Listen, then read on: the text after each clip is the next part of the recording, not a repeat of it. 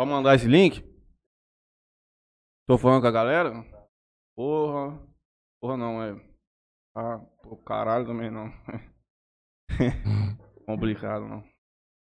Boa noite a todos. Deixa nós retornarmos aqui em slow motion. Monark é preso ao vivo. Corte do Flow a duas horas. O da Cunha enquadrou o Monark, maluco. Ó. Clickbait, hein? Clickbait. Da Cunha também é um beiteiro. Mas ele é raiz. Então voltamos. Voltamos, mas. Porra. Voltamos, manda o link aí. Salve Guto, tá na contenção, já separou as músicas, já fez. Passa que o link pra ele. Passa o link pro João Salles. Só um instantinho, minha galera, porque nós tivemos um problema aqui no computador. Deu um problema, deu um problema na memória RAM aqui, o computador reiniciou sozinho. Ah, foi que todo mundo ouvindo pelo mesmo link, hein? Estão vendo pelo mesmo link? Ah, então bom. Então seja o que Deus quiser. O povo vai me xingar que eu mandei duas listinhas de transmissão pro povo ficar doente comigo. Mas não tem problema. Forbid caiu, Simão Saldanha, boa noite. Ô Cabral, dá um feedback pra nós, companheiro. O que, que tá É. acontecendo no mundo aí do, da Taureg Seguros? Tá desaparecido? Vamos falar com nós? Ô, mentira, não é pelo mesmo link não, pode mandar pra mim. Só um instantinho. Rubenzando, Piru, o maior sushi man da região. Fazendo os melhores cortes de japonês. De Votuporanga até Aparecido do Tabuado. Ligue 3632 Piru. Quem que é o melhor árabe da região? Melhor árabe da região é Jamil Culinária Árabe. Por que Ah. Jamil? É o nome do meu avô. Nome do seu avô. Todo quando eu vi mundo- Jamil, eu sabe que eu lancei- achei que era o pai do biscoito que fazia aquela Ele frita. também é amigo nosso. Mas quando eu Mas ele lancei... faz também? Não. Não. Mas quando eu lancei o Jamil Culinária Árabe, já vou contar a história provavelmente. Hum, É, coloquei o nome de Jamil, né? Por causa do meu avô. certo. A, a figura mais conhecida Saad aqui em Jales ainda, depois da Mariana, claro. E, e, e aí todo mundo achando que era ele que fazia comida. Ligavam pra ele e perguntavam, ô, faz Ô, aí seu. Jamil, tá bom? Não, neto. Causou, causou um transtorno, viu? Ligaram bastante pra ele. Ele mora ali na rua 6, Ele ainda mora lá na rua 6. ao lado da estação Café. Ao lado da Imobiliária Globo. Inclusive, falando em Mariana Sá, sua prima, eu recebi a notícia de que ela participará do podcast. Ela participa do podcast? Participará do podcast. Aí fala assim, ó, manda uma mensagem pra ela. Mandei uma mensagem pra ela ontem, meio-dia. Estamos aí aguardando um posicionamento. Prima, vou te mandar, vou te lembrar de responder os meninos aqui. Responde os meninos. Os meninos estão implorando, já desde o primeiro dia, pelo amor de Deus. Como eu vinha falando anteriormente, hoje é São Paulo Futebol Clube e Palmeiras, Sociedade Esportiva Pau- Porco, às 22 horas, transmissão da Globo e do Premier. Você tá, você tá pronto? 3x0 pro São Paulo. Fala quem vai fazer os gols. O Pablo, o Vitor Bueno Não, que Vitor Bueno, maluco. E o Daniel Alves. Daniel, Opa! Daniel Alves pode fazer um gol, Pablo também pode fazer um gol, Benítez vai fazer um gol hoje. Esse cara eu falo pra você que vai fazer um gol. Não vai. O restante eu não bet. sei. Boa noite a todos, estamos de volta aqui após um pequeno problema técnico no computador, problema de hardware aqui. Acontece, né, nas melhores, nas melhores empresas e famílias. Tamires Souza tá aqui conosco, o Benzando, ô louco, nego, quem me dera não, pô. Quem sonha, sonhar, céu é o limite, você, truta, é imbatível. Deixa eu fazer uma merchan. Preciso arrumar essa câmera ali, em breve. Bom, conosco hoje, em patrocinadores, nós estamos com o companheiro Júnior Ferreira. Ô, Júnior Ferreira! Boa noite, meu companheiro. Motel Talismã, Eros e Loteca Sonho Dourado. Eu sou cliente dos três estabelecimentos. Rotineiramente. O que eu menos frequento é Loteca Sonho Dourado, mas não tem problema. Também conosco hoje a JR Telecom. Frequento. A lotérica ou o motel? Só lotérica. Só lotérica. É, eu gosto de cara discreto. Cara discreto é assim. Às vezes não tem. Aqui tem que ser uma tem personalidade, falar as coisas, a vida como ela é. Não tem outro jeito aqui ser. pra isso, tô falando a verdade. Vó, desculpa, vó. Alberto, Telecom. Beijo pra sua avó, inclusive. Melhor serviço de instalação de internet em domicílio. Dentro da sua casa, estiver fazendo uma ponte lá, etc. Instalar uma Ponto câmera. Coisa estourada mesmo, Alberto. Até breve, companheiro. A Dega 24 é a Dega Avenida do nosso companheiro Ricardo Samartino e Água Iane. A melhor água da região. Passamos lá na Dega hoje pra comprar uma cerveja. Compramos uma cerveja especial pra você, companheiro. E não vai tomar. Compramos uma Braminha Chopp. Ao final, ao final. Brahma Chopp desde 1888, servindo cervejas no Brasil. O Quem que é Opala- o carro dele? É seis boca? Tem o Opala 4 cilindros álcool. Quatro cilindros álcool. Faz quanto na cidade? Faz quanto na forma. cidade? Sabe a média dele? Ah, mais que um Civic automático. Um Civic automático hoje na cidade tá fazendo um 6, 7. Não, faz, não, eu tô falando Faz. do New Civic, sabe aquele modelo New Civic? Faz. New Civic de 2008 a 2014. Ah, o primeiro New Civic Primeiro que New teve. Civic. é Carro revolucionou, game changer aquele carro. Game Changer, importantíssimo. Minha mãe teve um, fazer uns quatro com álcool no máximo. O Ah. Opala deve fazer uns cinco. Eu sei bem aquilo lá, mas me trouxe muita alegria na minha vida. Um, um Civic em chumbo, pelo amor de Deus. Saudades também. Daniel Zilli, Douglas Zilli. Esse foi eu vi que o Douglas postou uma. Douglas Daniel, a primeira Repo- entrevista que eu dei na vida como artista foi pro 2 de dezembro. Muito obrigado. Os caras são estourados. É. É, Líder de audiência. Segunda é o Interior Cash, então tamo bem. Que seja só o, o início, da sua trajetória que chegará onde o senhor bem entender. Deus Basta o quiser, senhor, ele quer. basta o senhor se empenhar e colocar o trem pra rodar. Tamo firme. Também conosco a nossa companheiríssima Tamir Sonsim. Deixa o cachorro mais bonito do Brasil. Inclusive, teve uma ativação lá essa semana e permanece lá. Você leva seu cachorro para tomar banho. Fizeram um estúdio de fotografias. vai- Você vai bater uma foto muito bonita com o seu cachorro. Depois dele tomar um banho com cromoterapia, Muito legal. com pedras relaxantes. Você tem a capacidade de monitorar o banho do seu animal. Tem câmeras transmitindo ao vivo 24 horas por dia, 7 Eles dias por merecem, semana. eles merecem. Uhum. Cachorro é filho, gente. É quem, não, quem não cria assim não entendeu como É. funciona a sistemática das crianças. Por favor, Franley, conduz aí. E Bom. vamos em diante, que hoje Meu, é guerra. Meus patrocinadores aqui hoje é Ângulo Jales, inclusive onde me estudei a vida inteira. Marília Pupim, da MP Arquitetura. Melfinet, internet aí. Jornal Tribuna, inclusive meu pai ainda ficou falando assim, nossa, mas você não agradece lá o jornal, não sei o quê. Meu avô falou a mesma coisa pra Eu mim, falei, mas eu "Ô, falo toda hora do senhor, vô. Você não vê lá o início? Pelo jeito não deve ver, né? Ah, E Taureg Você vai dar Seguros. duro no teu pai É. aqui? Você é Eu um espero que ele esteja ouvindo agora. E ele depois não vai falar que, não, que eu não disse. E Taureg Seguros, Cabral, conversa com nós. corretora. Estamos esperando você, viu, Cabral? Bom, gente, vou passar a palavra aqui pro João, pra ele se apresentar, falar um pouco sobre a vida dele, as, como é que ele chegou onde está hoje, qual foi os passos dele, juventude. Não que você não se, não que você seja velho, né, mas enfim. Boa noite, obrigado por você ter vindo. Palavra toda sua. Em primeiro lugar, quantos anos você tem? 23. E primeiramente, muito obrigado pelo convite. Muito boa noite a todos. Muito boa noite a todo mundo que está assistindo a gente e ouvindo. Já antecipo que eu vou chamar todo mundo de ouvinte, porque eu acompanho o podcast pelo Spotify. É estranho, né? Todo mundo tá acompanhando mais pelo YouTube, eu tô lá no Spotify. Então, muito boa noite a todos os ouvintes. Muito obrigado a vocês dois pelo convite. Estou me sentindo muito prestigiado e muito feliz de estar aqui. Um dos grandes artistas da região. Qual que é o número do teu RG? Vamos ver se você sabe tudo. A idade você eu lembra. sei, não vou falar não. Não pode falar? João Saad. Bom, é isso aí. Sou Não, não eu. é só isso aí. A sua biografia é um pouco mais complexa. Você tem que me falar assim, olha, eu estudei aqui Hum. em Jales, eu estudei aonde. Sim, sim. Dali eu fui pra cá, de, pra- de cá pra lá. Vamos lá.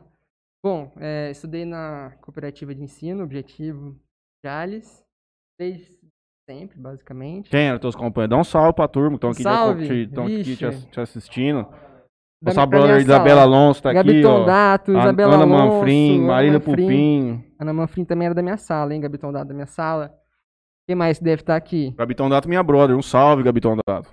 Mandar oi aqui, gente, também, né? Pra eu falar quem é que tá aqui, pô. Uhum. Me ajudem.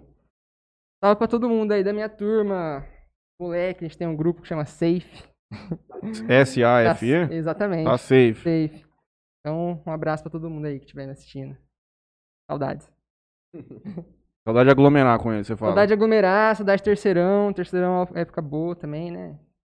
Ah, Já era faz tempos- seis anos que eu saí do terceiro colegial. ó. Já tô com 11. Então. Rapaz do céu. É, Matheusinho. Tempinho já, hein? É a vida, não? Vai fazer o quê? Tem de responsabilidade. Na vida só se anda pra frente. Meu pai amado. É, eu entendo. É, meu amigo, o maior acontecimento da minha vida nos últimos 28 anos foi o dia que eu voltei pra Jales. No outro dia, não, o Alberto foi em casa. Eu não falava com o Franley. Gente não jogava ainda. Aí o Alberto me conhecendo, ele falou assim: Ah, eu jogo com o Franley. Aí eu mandei uma mensagem pro Franley. Falei, ô, conheci o Alberto. O resto é história, amigo. Só alegria. o maior acontecimento da minha vida, 28 anos. Você ter conhecido o Alberto. Franley. O principal foi o Alberto. Se, se não fosse o Alberto, O Alberto é importantíssimo na minha vida também. Ocupa espaço proximamente ao senhor, mas sem, sem querer ludibriar amigos, existe uma consideração aqui que eu tenho com Vossa Senhoria de que tá me. Pô, você é meu patrão, eu sou funcionário, entende? Patrão. É, eu aprendo todo dia aqui, todo, todo dia Nossa, uma. falando em patrão, um beijo pra minha família, pro meu irmão, que é meu patrão também. Todo dia uma lição diferente que nós aprendemos. Nós temos que agradecer a oportunidade de poder conviver com esse tipo de pessoa, que tem uma visão Exatamente. empreendedora, que tem uma visão boa, uma cabeça aberta, preparada para os novos desafios que a vida apresenta. É isso, Tá Fernando. certo. É isso. Tá certo. Prossiga com a sua história. Não, então, minha história é essa, é... Sou original de hospital apenas, né, lá de São Paulo, vim pra cá com um ano de idade ou menos, com a minha família, e então acho que, ah, eu estudei na Eden, depois eu fui pro Objetivo. Lá no Objetivo eu fiz todo o meu ensino básico e depois primeiro grau, né, segundo grau, e aí prestei vestibular, não sabia o que eu queria, é... bom, vou falar do vestibular primeiro. Não sabia o que eu queria. Sempre soube, assim, que eu tinha uma aspiração para arte. É, sempre estive muito ligado à dança, academia New Corpus, é, fazendo aulas de break com o GG. Enfim, voltei essa semana, quem viu lá no meu Eu Instagram. vi sua história lá. É, eu vi. Voltei lá, tá dando pra ter aula agora de máscara, então nós estamos. Eu fui, né? Primeira semana. Perfeitamente. E então sempre fui muito ligado à arte, mas a gente não tinha é, aquela segurança assim de falar não, vai, né? E então fiz aula de teatro também na, na escola de teatro, que é um ponto de cultura aqui em Jales, um salve para todo mundo lá da escola. Tivemos um de- grande representante aqui na, na segunda-feira. O Dr. Carlos Mello é muito Exatamente. engajado turma. Conheço ele de lá, inclusive, também. Conheço ele porque também conversa muito com meu pai, também é advogado. Mas é muito importante, viu, a gente lembrar aí dos trabalhadores da cultura que estão, inclusive, Sim, nós tratamos bastante disso É. aqui no último episódio. Por um mim, também. Pra mim, é quem mais foi impactado pela pandemia é o, é o setor de, de produção de eventos e eventos em si. O setor da cultura em geral Cultura. e tão, Cultura, e tão cultura. necessário, né, para o momento que a gente tá. E tão afetado, tão esquecido pelas políticas públicas. Bom, e aí eu não sabia o que fazer, mesmo sabendo da minha inspiração artística. E aí eu tive uma iniciativa que foi criar um canal no YouTube para falar sobre, sobre profissão. Tive o pontapé inicial da Claudinha Manfrim, que é uma psicóloga muito incrível também. Um beijo para ela, se ela estiver assistindo a gente. Tava lá numa época no cursinho, já tinha voltado a fazer cursinho aqui em Jales. A Mariana já era youtuber? Mariana já é youtuber há Não, mas Nove nessa anos. época, quando você iniciou, ela já era. Sim, porque isso aí foi em 17, 16, 17. Ah, certo. A Mari já é youtuber há muito. Ela é dinossauro do YouTube A mesmo. Mari é, é, 2008, será que ela é? 2009? é aquele restinho da geração Felipe Neto ali, ela já tá ali quase junto ali. VTube. A Mari tá. há Mas é tempo. ano de 2010 no YouTube? Ah, não vou te saber te falar uma É data. por aí. Mas é Acho por que aí. É por aí. É por aí. 2010 ela foi terceiro colegial? O meu. O dela devia ser. É, não, tá um 2011. pouco mais pra frente. ah, Ela foi acho que era uns dois anos mais novo, sei lá. Prossiga. É, e aí eu criei o meu canal e na época era pra falar de profissão. Então, a primeira entrevistada, inclusive, foi a Claudinha, que eu falei que me deu essa abertura, me deu esse pontapé, me incentivou, falou, vai, vai com tudo, João. E aí chamei ela lá, eu, cara, foi tão legal que até a- o equipamento de luz, eu já vi o YouTube pra fazer. Então eu fiz uma softbox de papelão, sabe aquela, aquelas caixas de papelão de pizza? Uhum. por cima é prata, por fora é. Cortei ali, fiz uma, um softbox ali improvisado. Comecei a gravar, a luz era toda estourada assim na cara. Gravava no meu celular. E aí eu entrevistei umas 10, 15 pessoas, foi mais ou menos um por semana. Pulava um pouquinho. E aí no final disso tudo, é, acabei escolhendo por fazer primeiramente administração mesmo, lá na Universidade Estadual- de Maringá. Só um instante, só uma parte. Isso faz. Você foi fazer uma terapia porque você não sabia o que ia fazer da vida. Aí aquela terapia, é, aquela consulta com psico- Não fui, não fiz a terapia. Não, mas eu, é que eu fiz. Aham. Eu tava perdido também. Minha mãe, você vai lá na psicóloga, você vai conversar com ela. E aí você, ela vai, vai entender qual é o melhor caminho pra você. E ela te deu essa ideia. Não, não. Tem nada a assim, ver. ó, a Claudinha, ela trabalhava lá, eu não sei se ela trabalha ainda, no, no COC? E, e aí eu tava fazendo cursinho lá nessa época, e ela ti- tinha umas aulas é, semanais, uma aula semanal, alguma coisa assim, e a gente encontrava com ela. E aí eu, a gente bate papo ali mesmo, com relação Uhum. a isso, nessa época ainda de cursinho. Eu prestava pra direito, prestava pra medicina, mas assim, com grande certeza de que eu não, não queria. Aliás, o primeiro vestibular que eu fiquei muito próximo de passar foi da UEM de Direito, que é concorrido. Eu fiquei em quinto lugar, só que tinha colocado noturno. A lista do noturno roda três pessoas, Uhum. entendeu? E aí eu não passei por uma vaga, assim, enquanto a do matutino, por exemplo, com a mesma nota, tipo, tinha rodado umas 15, 20. Então, já acho que ali já foi um sinal. Não passei no direito noturno com uma nota muito alta, que, assim, é muito próxima ali da média da engenharia. 80 pontos de diferença, mas lá no vestibular da UEM, pra quem já prestou, sabe? E aí eu achei, encarei como um sinal, falei, ah, não, não vai ser. E aí fiz mais um tempinho de cursinho e acabei passando na UEM ADM. Depois dessas entrevistas, que abriram a minha mente pra área, enfim. Você entrevistou advogado, médico, de tudo. Não entrevistei tanta gente, porque logo eu acabei decidindo, passando e fui. E aí eu Mas você fez 10 episódios? E- É, mas não foi tantas profissões. Eu entrevistei, por exemplo, um tio meu que vive na praia, que é surfista, que faz prancha. Entrevistei o Gui Setugo, que é um primo meu também. É, entrevistei. O Gui Suetugo? Ah. É teu primo? Ele também é mais ou menos primo. Igual eu Franley. É. Certo. E entrevistei a Fernanda Burilli, inclusive, que ela falou um pouquinho, inclusive, sobre ser sobre atuar na hora da música, sobre ter feito psicologia. Então eu fui entrevistando assim áreas que eu tinha mais interesse, primeiramente. E acabou que aí eu fui deixando pra, pra quando eu fosse pra Maringá também, e ali eu entrei na vida universitária. E aí acabou eu acabei mudando o foco ali desse canal. Eu tinha criado ele com o intuito, que era decidir, né? E aí eu acabei decidindo, ajudou, ajudou outras pessoas, teve um bom engajamento. E aí, essa terminou a primeira parte. É, terminei uma das partes, né? É, bom, e aí tive lá a minha experiência, vida universitária, universidade pública. Uma cidade é bem diferente de fazer faculdade em São Paulo, que você consegue ter uma vida de república e tudo mais. Exatamente. Inclusive em Maringá e- existe ainda essa cultura muito forte. Eu acabei até fundando uma república lá com meu irmão que depois disso acabou reforçando essa cultura que até estava declinando lá. E a gente afundou, alugou uma casa muito legal lá, em quatro pessoas. Tinha churrasqueira, piscina, tem ainda. Meu irmão, inclusive, ainda mora Ainda lá. mora lá. Tá vivendo a vida louca ainda. Tá, ele tá É, trabalhando, mas ainda tem aquela casinha lá Uhum. Com outras pessoas que também estão trabalhando, né? E, mas eles mantêm lá porque o custo de vida fica bom e a qualidade de vida também. Uhum.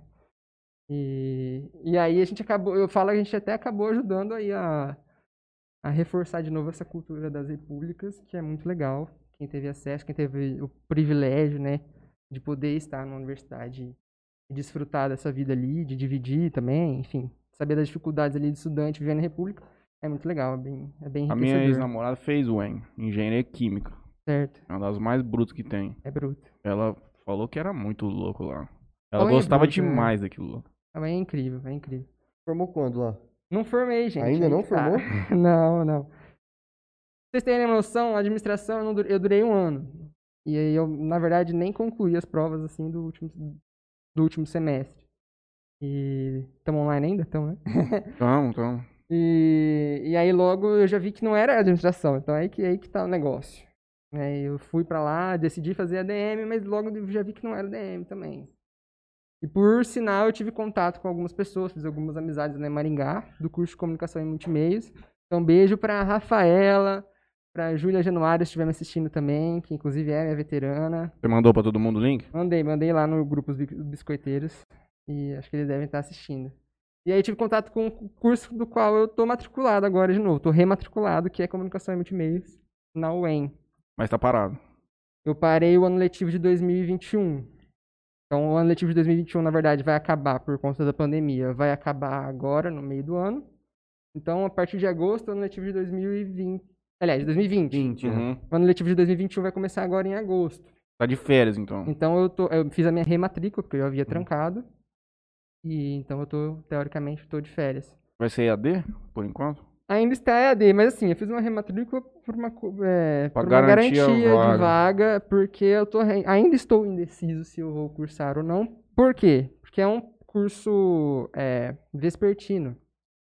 Então, é um curso vespertino e é um curso que, por mais que exista o, o ensino remoto à distância, como foi chamado lá na UEM, é, os nossos professores são muito engajados, ao contrário do que todo mundo pensa. É, assim, é uma cobrança muito grande mesmo. Assim. O curso ele é montado para ser um curso para quem pode estudar, infelizmente, né, que acaba elitizando um pouco, né, para quem não precisa trabalhar, porque ele é vespertino. Então, Uhum. E os professores realmente é, fazem você dar valor naquilo lá. o curso à tarde é o curso do cobrem. boêmio. O cara pode ficar acordar até É, 4 horas da eu manhã, pensava assim acordar também. acordar meio-dia. meio-dia e tranquilo. Eu pensava assim também, mas o meu primeiro ano não foi, não foi nem possível. Assim, eu aproveitei, obviamente, não precisava Mas acordar era puxado. 6 horas da manhã, igual qualquer outro curso matutino. Mas é um curso que realmente cobra, ele é muito teórico, né? Uhum. Então, assim, primeiro ano a gente acaba tendo contato com teorias mais abrangentes, assim como todo curso, né? Principalmente na área de humanas. Então, a gente vai entender um pouquinho de sociedade, de política, de... Enfim, pra gente poder depois falar da comunicação, claro, né? De história. Então, ali já achei muito denso, muito... é, com a possibilidade de estudar filósofos, enfim, ter contato com uma galera que é difícil, que é uma coisa que a gente não espera no curso de comunicação. Você vai achando que você vai aprender a tirar foto e filmar, né? E fazer filme. Mas aí era, era realmente muito puxado, então eu dou muito valor, acho muito legal. E ao mesmo tempo, por esse motivo, como eu sou uma pessoa que já está trabalhando, já estou é, me sustentando, digamos assim, eu pago as minhas contas, então eu não tenho certeza se eu vou conseguir cursar ainda no próximo ano. Aí é uma questão de. De Quatro- business É quatro agora. anos lá. E aí esse curso seriam quatro anos, exatamente. Cara, comunicação é bom. Comunicação e multimeios, esse curso é incrível. real. Comunicação e E multimeios. multimeios. Ele vai pegar, ele vai tratar, teoricamente, de tudo que envolve a comunicação. A comunicação, na verdade, quando ela veio pro sistema educacional brasileiro, ela foi subdividida, né? Uhum. Marketing, é, Rádio TV. rádio TV, fotografia, enfim, subdividiu em vez de transformar aquilo num super bacharelado. Então, esse- essa função desse curso lá na UEM, e com esse nome existe lá na UEM e na PUC São Paulo só, se eu não me engano Uhum. e com, com esse propósito também, né? Então, é voltado sim para a área acadêmica, você tem algumas coisinhas técnicas ali, mas é para entender a comunicação realmente como um todo e depois você, obviamente, escolher a sua área e, de atuação e fazer a sua especialização, em, etc. Em São Paulo, na, na Ibi Morumbi, que eu fiz um ano lá, não tinha muito essa parte teórica, assim, de filosofia, sabe? Essas coisas mais, igual você falou, mais densas. Sim. Quando eu, eu transferi pra, pra Votuporanga, lá já tinha muito isso. Legal. Muita, muito, muito, muito esse negócio de essa teoria, eh, essas eh, realidade socioeconômica. Eu até queria eh, falar, é, Antropologia. não é uma coisa exclusiva, isso que eu tô falando assim, de um curso se importar mais com, né, o processo ser um pouco menos tecnicista, não é exclusivo de faculdade de universidade pública, não é isso que eu estou dizendo, pelo contrário, né? Mas que as universidades públicas vêm eh, tendo esse papel, e aí eu tive um contato com isso muito denso, assim, de eh, se preocupar um pouco mais com essa questão de você, pô, não é só desenhar e vender o desenho. Gente, por que, que você desenha? Qual- Ligar a câmera, bater uma foto e e, acabou. e vender foto. Não tem problema nenhum, muito pelo contrário. Eu sou a pessoa que, que super é a favor de, de, de, de também enxugar o conhecimento para você poder ser técnico, pra você conseguir vender o seu trabalho. Eu faço isso, inclusive. Mas a gente não pode deixar de ressaltar a importância de que a educação é, exige também algum aprofundamento. Isso ficou muito claro agora durante É a porque pandemia. dessa forma você forma uma pessoa, você não forma um profissional apenas. Sim. Especialmente com o ensino mais teórico, filosófico, assim, você consegue eventualmente pegar um aluno que vem cru nesse aspecto e mostrar a ele uma visão um pouco mais ampla do que é a vida. Porque a, a realidade profissional, ele pode até ser um bom, um bom técnico naquilo que ele vai se propor a fazer. Mas às vezes vai faltar para ele uma perspectiva mais humana, que é esse lado que você está falando que essa faculdade está implementando. Não só, assim como também a valorização do que é acadêmico científico, né? Então, acreditar na ciência mesmo. É, é realmente Uhum. disso que eu tô falando. Você entender a ciência. Eu faço um curso de humanas, mas eu entendo e respeito a ciência. Eu entendo que há um processo. Eu entendo que há uma validação, né? De um estudo científico que é publicado numa revista. E às vezes, às vezes falta isso em algumas instituições. Você está fazendo alguma. Você está indiretamente querendo tecer algum tipo de crítica política, social ao momento do Brasil? Não é indireto, achei que foi bem direto. Quando a gente Ah, eu fala percebi. de. Achei que percebi. Quando a gente fala de incentivo à educação pública e saúde pública, a gente está sendo muito direto. Precisa nem- Inclusive, tivemos uma problemática muito grande na semana passada, corte de verbas para as universidades públicas federais, e a UFRJ quase foi interrompido o serviço. Olha, Uhum. Está para ser interrompido, né? Nos próximos meses. Já, já lançou comunicado dizendo do, do final das atividades, né? O que é uma tristeza. Foi interrompido a aula não, não foi interrompido, mas não são comunicados, se eu não me engano. Se eu não estiver falando fake news aqui, que todo mundo tá sujeito. Uhum. Mas acho que eu vi no Instagram algum Programa ao vivo aqui, eu te falei É. lá em casa. Eu só espero o momento que eu serei cancelado. Eventualmente é uma coisa que vai acontecer, porque. Cancelamento é um tema que a gente pode tratar depois em outro podcast, hein? Porque é, é grande. Só deixa eu dar uma passadinha aqui. Vai lá. Maíra Pupim, boa noite. Maíra, amanhã, hein? Cafezinho na nona, nós precisamos acertar. Isabela Alonso, boa noite. Boa noite, minha amiga. Stage Model Guto. Mandou 5 reais no superchat, foi corajoso. Será que os outros que estão nos assistindo também terão a mesma coragem de ajudar a Eu reforma? espero que sim.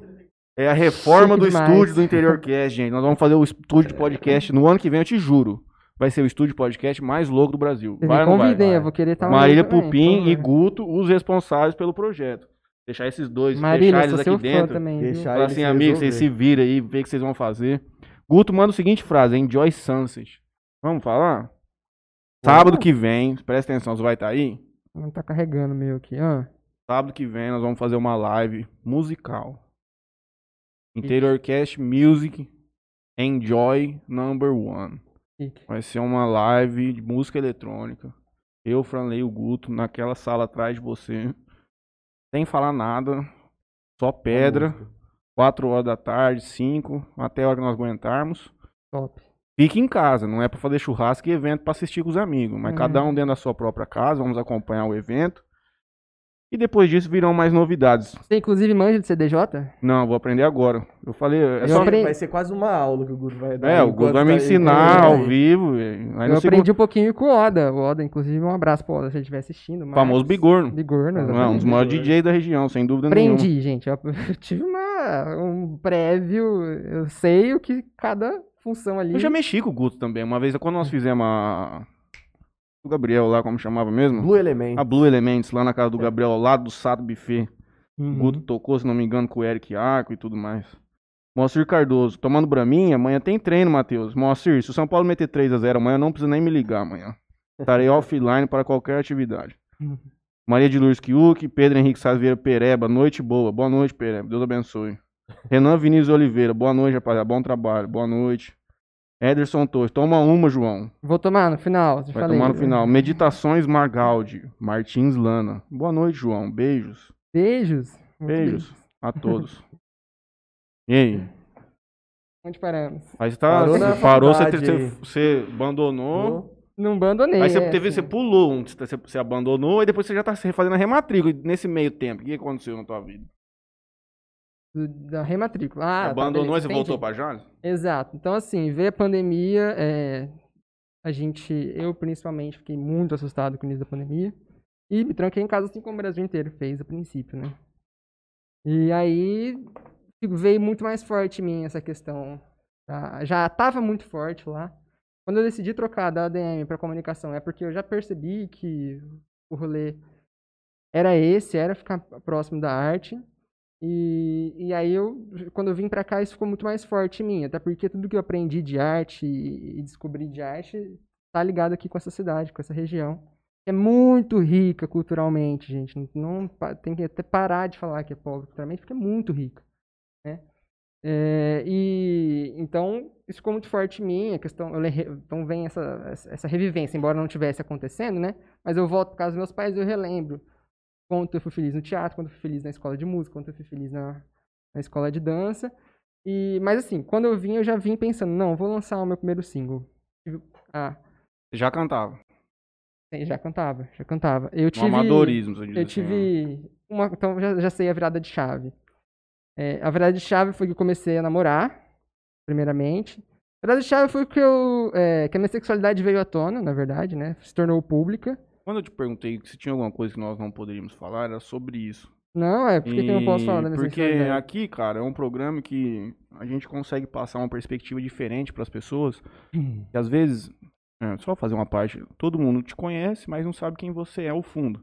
Mas Todo Uhum. mundo fala assim, nossa, o João é uma pessoa tão boa e tudo mais. Uhum, E quem você é não muda a sua pessoa, entende? Claro. É, mas muita gente tem dificuldade de Na compreender. verdade, quem eu sou não é que não mudei a pessoa. A minha pessoa é isso, né? Sim, mas muita gente tem dificuldade de compreender. É uma Você sabe como pena. funciona a nossa sociedade É, uma já. pena, eu sei muito bem.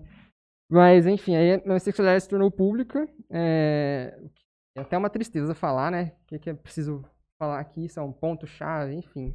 Deveria ser muito mais natural, né? É, mas aí foi uma coisa muito positiva pra mim, que eu comecei a lidar com isso de uma forma também melhor até comigo mesmo. Me aceitando, claro. E tem um- um- uma coisa legal é que eu- o Pedro, que é o meu namorado, ele escreve. Então, Canções. ele escreve canções, escreve poemas que eu- a gente acabou transformando em canções. Foi, foi viabilizado por outro nome, que inclusive se chama Lucas Custódio. Ele vai provavelmente estar assistindo a gente. Um beijo, Lucas. É o meu parceirão nas composições. É o meu parceirão, é um cara que é incrivelmente talentoso, absurdamente talentoso, surreal. Depois eu mostro aqui uma canção, ele cantando, ele tem voz mesmo, ele canta Whitney Houston. É, é um, um- um menino que tem uma voz soprano. É novo também. Novo, novo, tem a minha idade. Também foi. é, conheci ele por conta do Lucas Carvalho e, da, e do, do Fernando, então um beijo pra vocês dois também, se vocês estiverem me indo. Enfim, e aí conhecendo. Começando a namorar, descobrindo que o, meu, que o meu namorado também escrevia, porque eu também escrevo, né? Eu também componho desde sempre, isso desde sempre. Sempre tive meu bloco de notas e escrevia coisas que eu estava sentindo, né? Mas no intuito de que um dia aquilo virasse alguma coisa. E no final acabou virando, né? Só que aí teve uma- um poema que o Pedro escreveu pro Lucas, porque aí eu conheci o Lucas, o Lucas falou, nossa, eu componho, eu faço música, eu faço melodia, eu entendo disso. Não falou, porque ele é muito tímido, mas o Lucas, o outro Lucas vendeu, vendeu ele pra nós dessa forma, apresentou e tal. E aí o Pedro escreveu um poema, que é o poema que originou a música Calma, que tá no meu EP, Sangue no Zóio agora, que é a música que pelo menos que todo mundo mais gostou ali do EP, segundo o número de reproduções, né? Uhum. E, e aí ele escreveu e mandou pro Lucas Custódio. O Pedro escreveu e mandou pro Lucas Custódio um poema.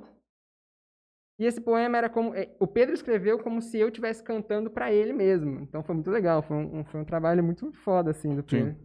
E aí o Lucas fez isso tudo sem eu saber. E aí, de repente, os dois, com vergonha, vieram me mostrar essa música. Escravar.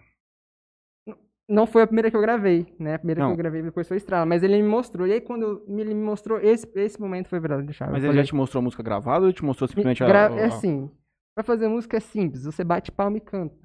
Sim, é né? eu. E aí ele gravou no WhatsApp no com o violão. Uhum, ele, tudo bem uhum. que ele ainda botou um violão, ele fez um toquinho bonitinho e tal, harmonizou, fez a melodia e cantou, e gravou e mostrou pra mim. Eu, eu chorei semanas seguidas, assim. É, os meus amigos de lá. Foi que- uma declaração de amor. Não, é, meus- mas é pela- por tudo que aquilo representava, Sim. né? É uma declara... a música é uma declaração de amor. Do Reversa ainda. Reversa, que é incrível. O bicho tem um Lucas- ego grande, o porque ele Lucas- fez uma música e você fazendo uma declaração de amor pra ele. O bicho é bruto. Pedro mandou muito bem. Muito O cara, Lucas difícil. é um anjo, literalmente, cantando. Então, assim, eu vi aquela cena. É um absurdo. Meus pais choraram. Todo mundo chorou a primeira vez que ouviu a música. E aquilo representou a virada de chave pra mim. Falei, é possível fazer música. Porque se eu escrevo, tem alguém... A gente tem que parar de achar que o músico é só aquela pessoa que sabe tudo. Tudo. Então eu preciso tocar piano, violão, violoncelo. Não, na vai- verdade, Ah, é, e, e, e cantar e compor. E não.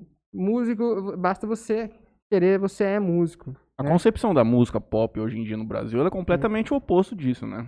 Sim. Porque a gente tem a representação do funk e do sertanejo, que são coisas tecnicamente um pouco mais simples de serem conduzidas, então eu não tenho essa leitura que você tem, de que pra fazer música no Brasil você tem que ser um super, Aham. um super Não, eu não tenho essa leitura. Algumas pessoas têm essa Ah, leitura, tá, né? entendo. É que já é que eu entendo, você já estava inserido no mundo de uma música mais clássica, algumas outras coisas assim, que Hum. demandava É, o conhecimento de instrumento e tudo mais. sim, tem influência, então vou até dar um- mandar um abraço pro tio Dario, né? Pra Janine.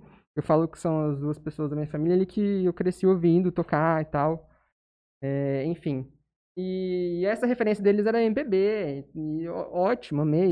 É um cara bom pra trazer aqui. Cantor, legal, gente fisioterapeuta, figura. É, então, assim, a gente cresce. As pessoas também crescem achando que música é só aquilo ali, né? Que toca realmente violão e tal. Que só- Eu toco violão, mas eu o violão, entende? Mas eu tenho outros talentos. Eu acho que eu realmente me encaixo nessa questão do pop, porque eu consigo ficar bem em palco, eu consigo dançar e cantar, eu consigo compor. E além de tudo, e se for pra querer é, criar um- uma, um- uma pirâmide ali do que, que seria mais importante, na minha opinião, então, pra você ser músico, o que é mais importante é ter algo a dizer. Se você tem algo a dizer, você pode eu tenho músico. dúvida que é a composição. É, não, não que quem não componha também não é. É muito, demais. Mas é, se você tem algo a dizer, você pode ser músico e acabou.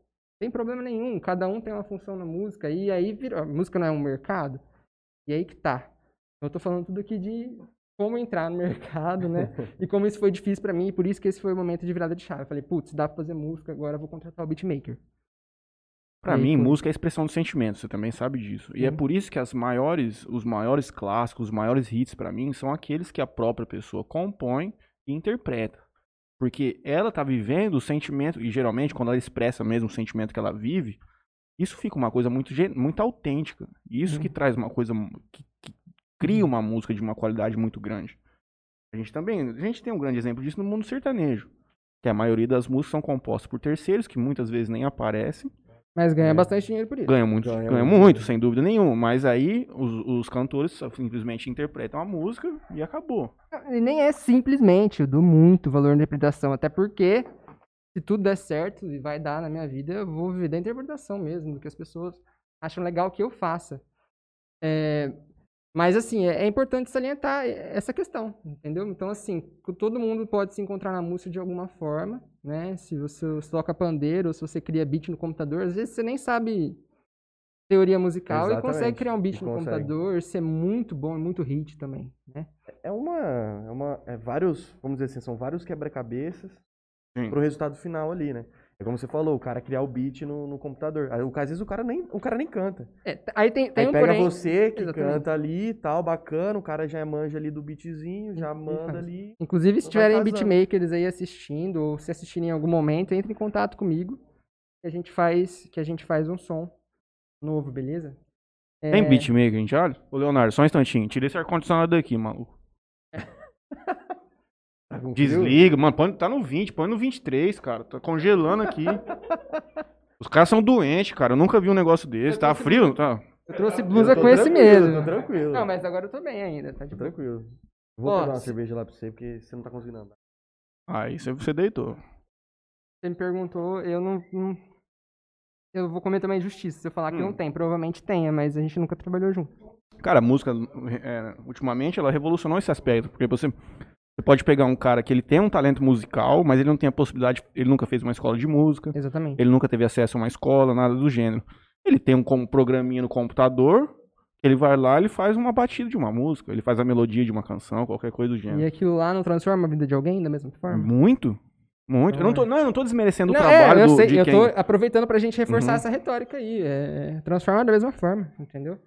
E, bom, e aí eu queria falar que. Aí depois, eu for dar segmento, né? Já, esperar o Fran ler ou não.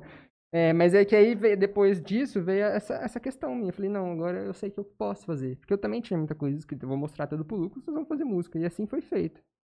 E você retornando pra Maringá, você tem a capacidade. Na verdade, acho que você teria até mais abertura para conduzir a sua, sua vida artística. Você estaria num campo onde você teria mais, mais estabelecimentos para viver essa, a noite, que é uma. que é, Você teria. Aqui você teria que fazer shows fora de Jales, é uma coisa mais complexa. Tem Você estaria, isso. É. você estaria num centro onde você, todo final de semana, teria um lugar para você cantar, sem dúvida nenhuma. Tem, tem essa questão. Tem a questão de investimento também. Música é um negócio, assim como todos os negócios. Então é muito bom, inclusive, de vocês terem colocado é, na minha chamada, que eu, que eu estou como empresário aqui também. Eu que Eu estou coloquei a como tua empresa- é, chamada. ah. Eu estou como empresário no Ikefome, que é o meu aplicativo de delivery. Estou como empresário no Jamil Culinária Árabe. Estou como empresário na música também, porque eu realmente preciso investir. Grana, estou falando muito O rápido. povo tá reclamando? Não, Mas mas, tá dando falo ouvir? rápido. Não, Então tá pode bom. tocar o pau. É, então, e a Equifome, eu sou é, o City Manager do Equifome aqui em Jales, inclusive, para parcerias, entre em contato. Vamos E- entrar em contato com a Equifome, E gente. desenvolvo uma cozinha árabe também na minha casa. Entrego Jamil Culinária Árabe. Um beijo para todos os meus clientes. Já tem clientes elogia muito. fixos totais que pedem toda semana. Ana Carolina Junqueira, o Kiko Melfi, a, a Renata Trindade, né, a esposa dele. Eles sempre pedem toda semana, assim, meio que sem exceção. Então, muito, muito obrigado a vocês aí. O que eu queria conhecer da sua história, que nós não tivemos a oportunidade de conversar quando nós nos encontramos, é de como foi esse processo técnico do início da sua carreira, quando você gravou a sua primeira música, como que funciona isso? Buscar uma, um estúdio, agendar um estúdio, contratar músicos, como é que funciona essa, essa Eu queria parte? falar uma um detalhe antes, Porque agora já mexeu com o meu lado virginiano. Só pra completar esse ciclo. Ah, E aí eu voltei pra Jales e com essa certeza de que eu vou fazer música. Uhum. E aí, mas aí tinha toda essa questão. Eu preciso achar um beatmaker, esse processo técnico. Preciso achar um estúdio pra gravar minha voz. Preciso de alguém que faça meu clipe, né? E grana pra fazer isso. Ah, João, dá pra fazer com o celular? Não, beleza, mas eu já, tô, já enxergo isso com a minha carreira, com a minha vida. Eu quero fazer isso de forma profissional, né? E não julgando quem não faz, é Uhum. maravilhoso. Mas eh, as pessoas mesmo, então a gente entende que o consumidor ele gosta do negócio pronto, fechado, aquele, É a me- luzes e tal. É Então, a e pra mesma coisa do nosso podcast. E aí que tá, e aí que. Então teve essa virada de chave que eu decidi, mas aí teve esse problema. Eu voltei pra casa dos meus pais, eu não tinha renda. Em 2019. Agora eu tô muito perdido nos anos por causa da pandemia. Mas eu não tinha renda. E a gente acabou. Eu pouco antes já tinha começado o trabalho da Fome, né? Já tinha ido atrás dos meus parceiros. E o app já tava funcionando, mas a gente ainda não tava é, ganhando grana suficiente pra sustentar. Depois, quando eu tava aqui, a gente tava sustentando ali da grana, mas não sobrava grana pra investir na música. E aí eu abri o Jamil Culinária Árabe nesse momento de pandemia, que eu não podia sair de casa, né? Eu resolvi, pô, o que, que eu De onde você aprendeu a fazer? essa comida ela? Surgiu essa. Então, cozinhar eu aprendi porque tem que morar fora, se aprende sozinho. Uhum. Mas a minha família, principalmente a parte de mãe ali, a avó Eliette, tia Elide, que tá me assistindo, Carol, beijo pra todos vocês. É, a minha família gosta muito ali de, de comida, valoriza um bom prato, um bacalhau, um negócio. Então eu sempre tive esse apreço. E aí o árabe, porque a família aqui de Jales também valoriza, também come muito. Vô Jamil, Vô Silvinho, beijo, tia Raquel, obrigado pelo apoio de sempre. Valoriza muito também. E aí eu peguei esse nicho, não tinha ninguém. Mas eles vendo. acabaram te ensinando quando você entendeu por Ah, fazer não, isso então. ou Bom, você aí já quando sabia eu quis fazer? fazer, eu fui, peguei umas receitas da minha avó, que tinha lá. Eu já, tenho, já tinha noção de culinária, sei cortar, sei picar, Uhum. sei refogar. Ajudava lá na é, época. já sabia, já cozinhava, já me virava também, morando sozinho, né? E aí eu comecei, a, eu peguei as receitas da minha avó e comecei a fazer e vender. Então, acabei usando meus conhecimentos também como comunicólogo, criei uma logo, enfim, criei uma de identidade ali, mal feita até então, mas criei, não, cri- criei e tá lá, né? E aí isso possibilitou o lançamento do meu primeiro single, Estrala, que hoje já passa de 83 mil streamings. A primeira vez Meu que eu orgulho. ouvi, eu, me mandaram, eu te disse lá em casa aquele dia, eu falei assim, eu achei muito bem feito. Achei uma música, assim, eu ouço muita música. E comparando com as coisas que eu ouço, especialmente Uhum. as coisas produzidas no Brasil, achei uma música muito bem produzida, É, que você pode até não gostar do estilo, falar, ó, brega Sim, funk, exatamente. brega funk não é aquela coisa que eu sempre escuto, né? Você prefere um, um rockzinho, quem não mexe. Mas é, que é, não- isso não nega a, a- Não, mas você tendo um grande do- conhecimento de música, você sabe reconhecer que, mesmo que não Sim. seja o gênero que você goste, Sim. você entende que aquilo é uma coisa bem feita. E que Sim. ela vai fazer sucesso com as pessoas daquele nicho. certeza. É esse o ponto. A música veio com um clipe junto ou só foi a música? O, o Estrala veio com um clipe junto, é, que foi o meu primeiro single, então, né? Que, que é o que me deu a. Que não foi a primeira música, a primeira música foi Calma, né? Mas meu primeiro single, a primeira coisa que eu lancei foi Estrala, que era um brega funk. E que eu tenho muito orgulho dele. Aí depois vieram mais quatro músicas que, é- que, são, que fazem parte do meu EP agora, que é Sangue no Zóio. E esse- esses não tem clipe. Uhum. Eu quis. É, Sangue no Zóio fala muito de mim, fala muito de relacionamento, fala muito do meu sonho.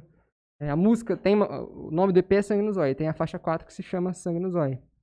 E a letra fala simples, literalmente sobre que eu estou perseguindo meu sonho, Uhum. né? E que eu não vou parar, né, de perseguir. Então eu, que, eu apostei em lançar um EP, porque a gente consegue contar um pouco mais de quem nós somos como artistas do que apenas uma música, né? De, Que seria mais ou menos o mesmo que custo estrategicamente, é não, só que estrategicamente, para a gente conseguir engajamento, a gente precisa de uma constância. E quando, a- quando eu lanço quatro músicas de uma vez sem clipe, eu estou disponibilizando uma quantidade de recursos já específico para aquelas quatro músicas e, é- e é bem mais alto, né? Porque Uhum. são quatro. Mas, João, mas tem que entender também que você está inserido num momento que não é propício pro entretenimento musical, porque você não tem a possibilidade de levar o seu show, você levar as suas canções para shows e tudo mais. Na verdade, eu ia te perguntar se isso, É, se essa não- questão da pandemia tem uma influência grande super influência. no seu eu- crescimento é, musical. Super influência porque eu não consigo fazer show e aí arrecadar de uma forma Uhum. Ganhei dinheiro com o Strala Uhum. já, ganhei um, um dinheiro considerável, mas primeiro mês ali, porque agora já estabilizou. Foi só mas aquele boom de início. No boom ali e tal, e aí eu ganhei um dinheiro, mas se não, se não tiver 80 mil por mês, eu não vou ganhar dinheiro, Uhum. Uhum. né? É, e Só que sim, então não é propício para eu fazer show, para eu conseguir já gerar receita a partir Pra desse meu manter esse- investimento. uhum. Mas teoricamente é propício para quem consome, né? Não é à toa que a gente viu muito trabalho sendo lançado agora na pandemia. O meu foi um deles. Mas o tanto de artista novo que a gente conheceu, o tanto de trabalho novo dos artistas que a gente já conhece também. Então, Tem algum. Tá preparando algum projeto novo aí? De, de mais Estou. algumas músicas aí? Estou. Gente, eu tenho muita coisa pronta já, principalmente por conta dessa parceria com meu namorado e com o Lucas Custódio. É, a gente tem muita letra e tem muita coisa pronta.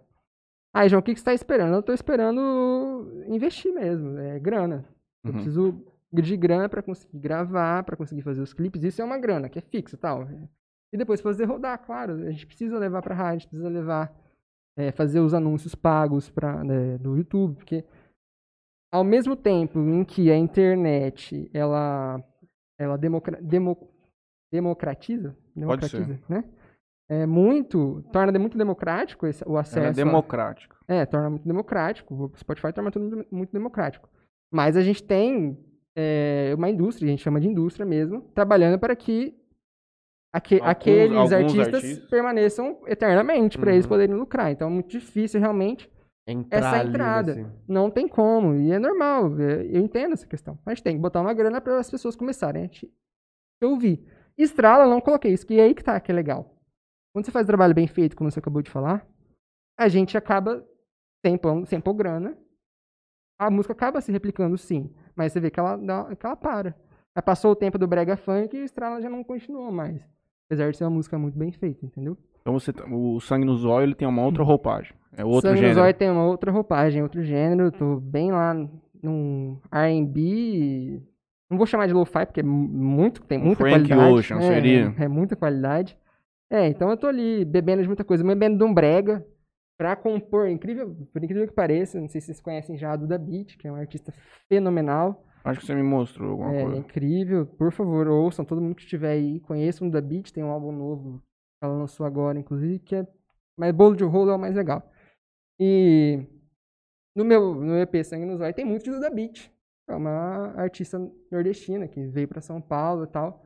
E, e é brega, é um brega chique. É, tem tropicalismo nos clipes dela, é, é maravilhoso. Talvez São Paulo não seja o lugar para você. Não, eu tenho, eu tenho esse plano, eu quero ir. Mas é aí que tá. E aí, é, esse é o limbo que eu vivo hoje. É, eu dependo hoje das rendas que eu criei aqui, do Uhum. trabalho que eu faço aqui. Inclusive como city manager, né? Eu posso crescer, a cidade está crescendo. A gente consegue expandir, a gente já tem um funcionário. Mas é, ainda é preciso mais para que eu possa. Pô, para viver em São Paulo, um aluguel, não, É. você não acha menos de dois mil reais. Sim. Né? Então, assim, né, ainda não tem condição de mudar especificamente o local. Embora eu acredite que isso me ajudaria um pouquinho. Então vamos voltar a alguns área, né? parágrafos e me conte como que foi fazer o primeiro contato com o estúdio de gravação, o que, que você teve que fazer, foi você sozinho que conduziu essa história? Muito é legal. Eu conduzi tudo. A gente fez. Era em plena pandemia, estrala, no caso. Então, as pessoas até estavam levando bem mais a sério.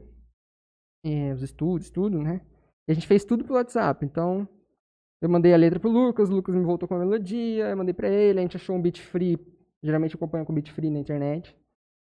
Ah, vai ser mais ou menos assim, pegou umas referências. E aí eu achei, por coincidência, né, por uma ajuda também, do André Moraes, que é outro colega meu lá de, de Maringá, ele achou o MAF, que hoje é meu produtor musical, juntamente com o Tan, que finaliza, é, no Twitter, assim. Ah, João, achei esse produtor aqui, entrei em contato com ele, ele deu o preço do beat, a gente produziu junto. E produzimos por WhatsApp. Então eu mandava pra ele, ah, eu quero um sonzinho assim, eu quero esse timbre. A referência são essas duas músicas aqui e tal, e a gente foi criando junto. E saiu aquele beat que é Ultra Chiclete Uhum. juntamente com a letra. Então tudo foi assim. Aí eu vou, ah, vou gravar em outro lugar, vou gravar em Votuporanga. Ah, vou juntar, mixar e masterizar a música, regulagem de volumes, né, de, pun, de, A masterização. de punch, a masterização. O Tan, que é o segundo, né, produtor que falei, é de Fortaleza.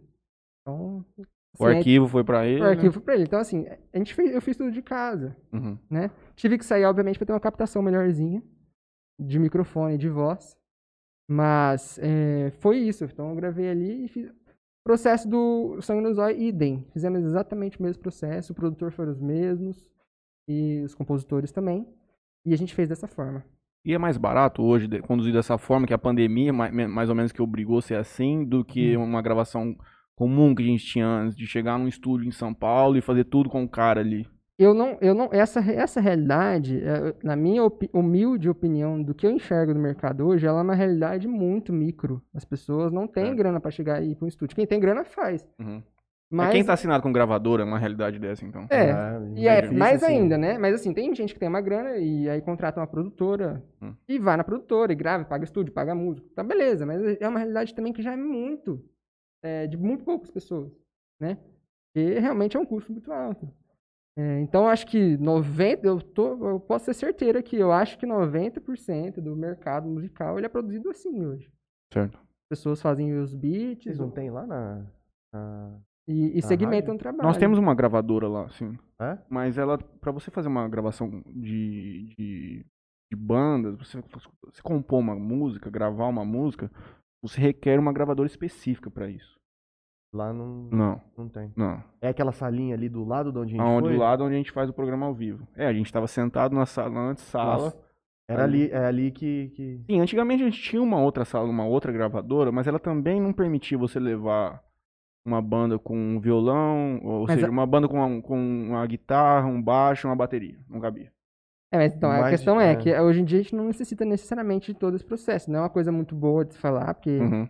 a gente acaba substituindo literalmente uma mão de obra de um guitarrista, de um baterista, que tem que ser super valorizado por, por, pelo, por um sistema. Mas, assim.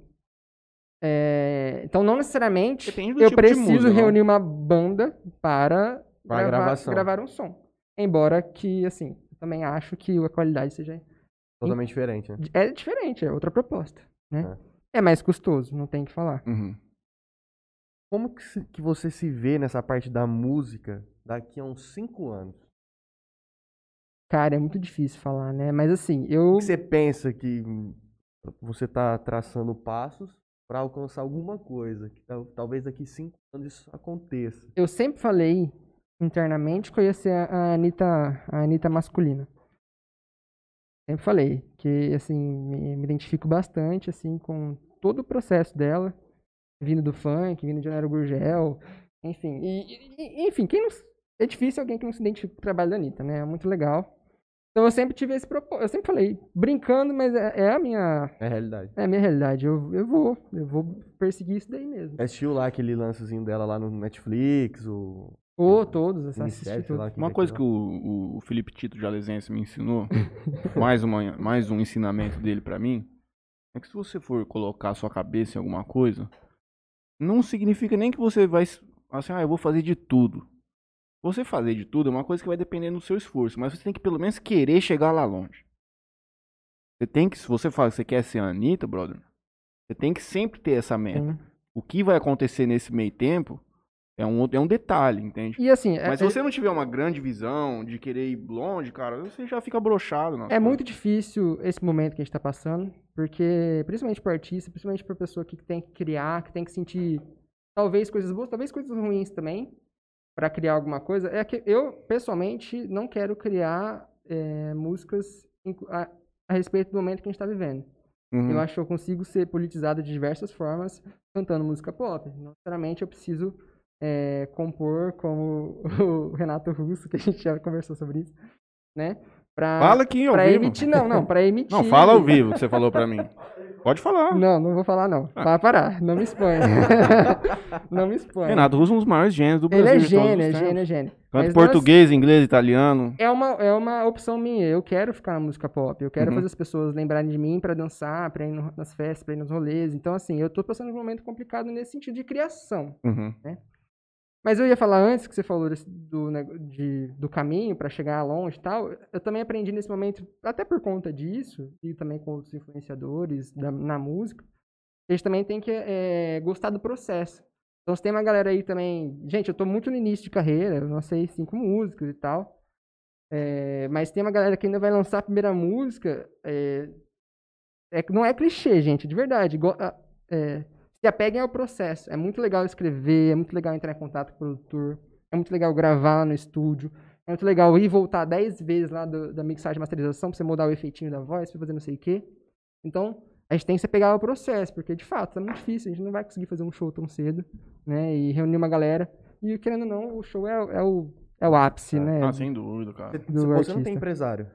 Não tipo tem, eu sou meu empresário, É. né? Você acha que a partir do momento que você tiver um empresário, você acha que vai ser um, um- um divisor de águas nessa sua carreira de. Eu acho que pode ser porque é, existe sim uma questão de contatos, assim como eu falei. é, o mercado ele é saturado, ele é feito para continuar saturado. Se você detém o mercado, se você é uma é a Coca-Cola, você vai querer permanecer sendo a Coca-Cola. Então, obviamente que, que quem está lá em cima, não é que os artistas não querem que existam outros artistas, mas quem detém o mercado, que não é os artistas, é, eles vão querer sempre continuar lucrando com aquilo ali que eles têm, né? Se abre para todo mundo, divide literalmente. Eu acho que a É- indústria. É uma questão de industrial, de indústria mesmo, de, de mercado, de concorrência. Então você tendo, então sim, se você tendo alguns contatos, tem alguém também que está em tempo integral pensando na sua carreira, assim como qualquer negócio, Uhum. é muito melhor. Hoje é, eu não estou em tempo integral para nenhum dos meus três negócios, Uhum. né? Nem na música, nem no Fome, nem no Jamil. Negócios mais tradicionais eu consigo ampliar, eu consigo pôr gente para trabalhar comigo, para me ajudar. Na música ainda não. É, existe sim uma, uma dificuldade ali, esse- existe esse limbo. Enquanto você não tem o primeiro hit, não, não aparecem pessoas querendo trabalhar com você. Entendi. Eu acho que um cara que seria muito legal pra sua carreira seria o Rick Bonadil. Poderia te dar uma. Então, uma ele é, é a expressão. Ele é um dos maiores da É. história do Brasil, né? Mas pra, pra ele chegar gosta nele de- deve ser Ele uma gosta de, de, de pegar pessoas que estão. Que Mas ele tem um tempo- problema grande com o É. gênero dele. Ao mesmo tempo, Ah. ele não acha que funk é música. É. É, é, entende? Então é difícil. Ele teve uma assim. polêmica recentemente com a Anitta, que ele falou que não era possível, que a gente só teria capacidade de produzir um Grammy com funk. Tem tanta coisa melhor, porque ele sempre foi mais produtor de rock, uma coisa mais diferente. Não, gente, ele entra. É, Rick, ele foi- se ele você foi mal. quiser, se você quiser abrir a mente e trabalhar comigo, Rick, nós estamos A gente vai mandar. Eu amo uma- o seu trabalho. Não, mas, não, assim, no título tem o telefone dele. a É, gente a gente precisa. a Quer ligar gente- pra ele agora? É, mas a gente precisa respeitar todos os gêneros, não tem o que falar, gente, pelo amor de Deus. Quer que a gente liga pra ele agora? É,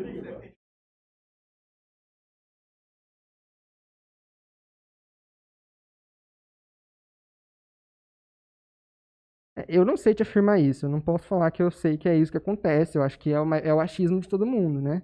Mas provavelmente se você tem contato, por exemplo, com um produtor de eventos, com alguém que é contratante, é claro, se eu conheço você, se você é meu amigo e é contratante, é óbvio que eu vou chegar em você e falar, me contrata, e falar, não, vamos. Então, claro, lógico que contatos facilitam. O que, que você Uhum. acha dessa questão de ser independente ou ir pro outro lado? Depende. É, é difícil falar assim, ah, gostaria de ser independente, Não. mas é tão difícil o mercado que às vezes. Não, é assim. Embora todo mundo é, valorize muito o trabalho do artista independente, mas esse valor vem por causa dessa dificuldade mesmo. Uhum. É muito difícil ser artista independente. Porque realmente é, é muito custoso fazer o teu som chegar até as pessoas. Pela, ouvir uma vez. Eu só conheço É. um.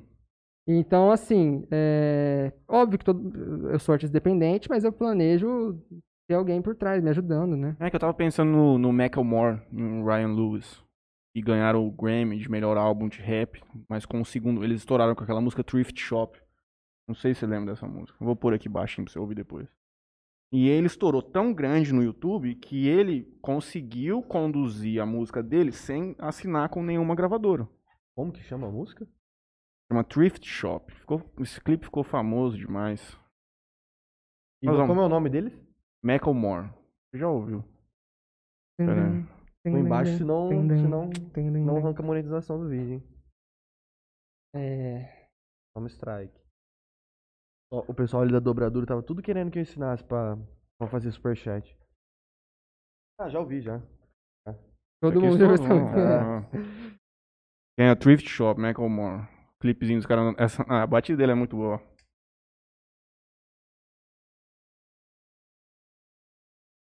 Vamos ver o que acontece? Vamos ver se dá alguma coisa? Vai dar strike. Vamos ver. Vai dar Dá, strike. dá strike, é. Vai dar. Deu Ó. strike com aqueles 30 segundos do, do Natal. Deixa eu ver como é que lá. começa. Just 20 dollars in my pocket. Ah, É isso aí. Então, ele é o único cara que eu vi que chegou a nível de ganhar um. Que na verdade não era pra ele ter ganhado, não era pra ter ganhado. Era pra ter dado pro Kendrick. Não, o Kendrick Lamar concorreu com o Pimpa Butterfly. Uma das maiores genialidades do rap americano. foi muito controverso isso, porque disseram que a indústria simplesmente deu pro cara porque ele era branco. Acontece tantas vezes, né? Sim, isso é muito, é muito evidente nas premiações americanas. Sim. É uma crítica muito grande que eles fazem. Por enquanto não, eu te agradeço. Não, não se preocupe, eu vou lá mancando. E aí? E aí? Eu te pergunto, e aí? Bom, mas é. O momento realmente é muito complicado, porque você lançou um- uma nova, uma nova frente na sua vida em um momento que não permitia você exercê-la por completo. Uhum. Porque falta esse aspecto do show e tudo mais. Aí a gente volta naquilo que eu te falei, de você retornando para Maringá, você vai ter capacidade de eventualmente quando você chegar lá no próximo ano, acredito que a partir de janeiro, mais ou menos, mesmo que não tenha voltado na plenitude, a gente já pelo menos vai estar vislumbrando alguma data e tudo mais com o aumento da vacinação e tudo. Você retornando para lá, mesmo cursando com a comunicação e multimeios que você me disse, você vai focar na música como sendo o. Porque uma faculdade, como você está dizendo que ela é puxada, é uma coisa complexa. Ou você vai continuar ainda tentando conduzir as duas simultaneamente, distribuindo energia. Eu já tenho na minha cabeça que eu agradeço sempre a todos os meus privilégios que eu tive, foram inúmeros, né? Principalmente esse privilégio de ter acesso a uma universidade pública de qualidade, num concurso que eu me identifiquei. Eu acho que eu vou agradecer muito todos esses privilégios, mas eu com certeza vou me jogar de cabeça naquilo que eu sei que eu nasci para fazer Uhum. né, que é a música. O que acontece hoje é isso que eu estou vivendo. Eu vivo nesse- nessa questão de me criar as, as minhas possibilidades. Então, eu crio um negócio para ser rentável para poder investir em outro. Uhum. Criei dois negócios para serem rentáveis para poder me sustentar e investir em outro negócio. Até porque, obviamente, assim, meus pais eles puderam me dar uma boa educação e eles não podem me dar um investimento na música Uhum. né? Mesmo se pudessem, talvez eles até é, é, fariam, acredito até que eles fariam se pudessem, mas assim, eu não cobraria deles e, e não esperaria também, mesmo se eles tivessem, eu não esperaria. Eu, eu acho que eu realmente preciso correr atrás do que é meu. Qual. Sem defender aqui esse bagulho do, do mérito, não é isso que eu tô falando. Tô falando assim, que eu escolhi é, deixar de lado, digamos assim, é, a vida acadêmica, do qual eu tive a oportunidade de fazer parte, e continuo defendendo, defenderei para sempre. Então, ao mesmo tempo, eu me cobro nesse sentido de que se eu for investir na música, vai ser do meu bolso, vai ser com, é, com os Do meus você recursos. quer, né? Não, é com os meus recursos, né? Tem gênero definido já para sua próxima etapa? Cara, então, o pop ele absorve muito todos os gêneros, né? Então, assim, é, por exemplo, eu fiz Estrala que eu chamo de brega funk, mas é um pop Uhum. com itens do brega funk, que já é também uma modulação do funk, que enfim, Eu tudo também- se mistura bastante. O, a mesma coisa do, do meu R&B, não é um R&B, é pop, porque eu misturei R&B com brega, com o, o meu produtor, ele faz trap. Uhum. Então, R&B, brega, trap, mais a minha roupagem pop. Tem uma, uma delas ali é um pouco mais puxadinha pro funk, outra mais puxadinha pro trap, outra bem R&B, entendeu? Então, assim, é, eu sou pop, né? Uhum. Mas se você tá querendo saber, por exemplo, o meu próximo single, e eu tô sem data marcada pra lançar, mas eu, vou- vai ser o meu primeiro feat. Toca aí agora no Interior Cast, nós não, Não vamos dá. tocar strike. Não é, dá, não vai ter como ter não strike. tá desse. gravado, não tá É gravado. só uma palhinha no microfone. Tá pronto. Você tem áudio no zap? Que eu sei que você tem. Você tá falando que você faz tudo pelo zap. Você tem aí Tenho, agora. tenho. Não, mas eu não vou dar spoiler. Ah. E assim, ó. É, o próximo single tem um feat, tem um feat, é um feat com um Hum, Rafael Struzzi. esse é um bom assunto. É legal. Porque muita gente faz isso. É, muita gente compra feat pra ter uma visibilidade maior, pra ter um engajamento maior. Como é que funciona essa parte, essa, essa E parte explica nova? também o que é esse feat pro O que que pessoal. é compra- que É o pessoal não É, mas sabe. inclusive eu queria que você me explicasse o que é comprar feat, porque assim, eu não conheço. você compra. Ué, mas fica aí no Brasil, vários artistas no Brasil pagam 100 mil reais pra fazer uma música com o Snoop Dogg. 100 mil dólares pra fazer uma música com o Snoop Dogg. Não, beleza. Mas tá falando de uma coisa bem mais macro, de gente que já tá na indústria, literalmente. É, eu tô te perguntando como é que né? funciona. É, eu não entendo. Tipo É. assim, você quisesse gravar uma música com alguém, não, não tem essa, tipo, chegar no cara, ô, vou te dar 50 mil aqui pra gente gravar uma música junto. Deve ter. Eu, Com eu- certeza deve Eu ter. não tenho Com esse certeza acesso porque eu não ter, tenho é. 50 mil também, né? Sobrando, mas é, deve ter, com certeza. Mas em, em tese, o fit, gente, é você convida um, um, um amigo que você, um amigo artista que você admira e que você acha que tem a ver com você ou não, e produz uma música junto com ele, compõe, canta, enfim, e lança a música junto com ele. Gil e Caetano, gente, estão aí para falar sobre feat. Eles são feat eternos, amigos, que cantam juntos, por exemplo, né? O Pedro Crove nos marcou no história dele. Ah, sim. Vamos compartilhar. Então, eu, tô come- é, eu acho que a minha estratégia nesse sentido vai, vai ser agora essa questão dos feats, né? Eu vou ver.